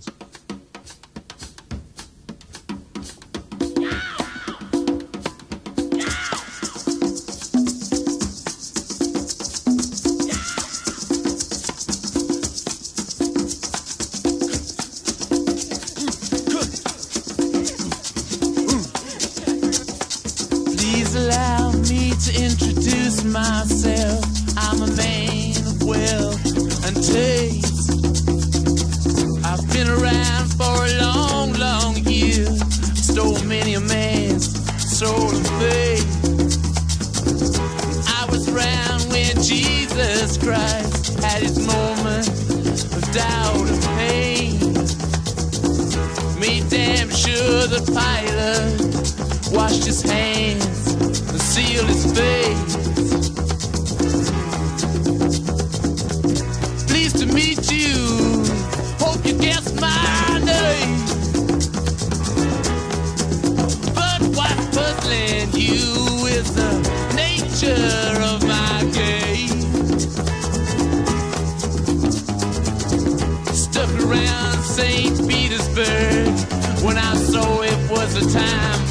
Change. Killed the Tsar and his ministers. Anastasia screamed in vain. I rode a tank, held a generous rank when the blitzkrieg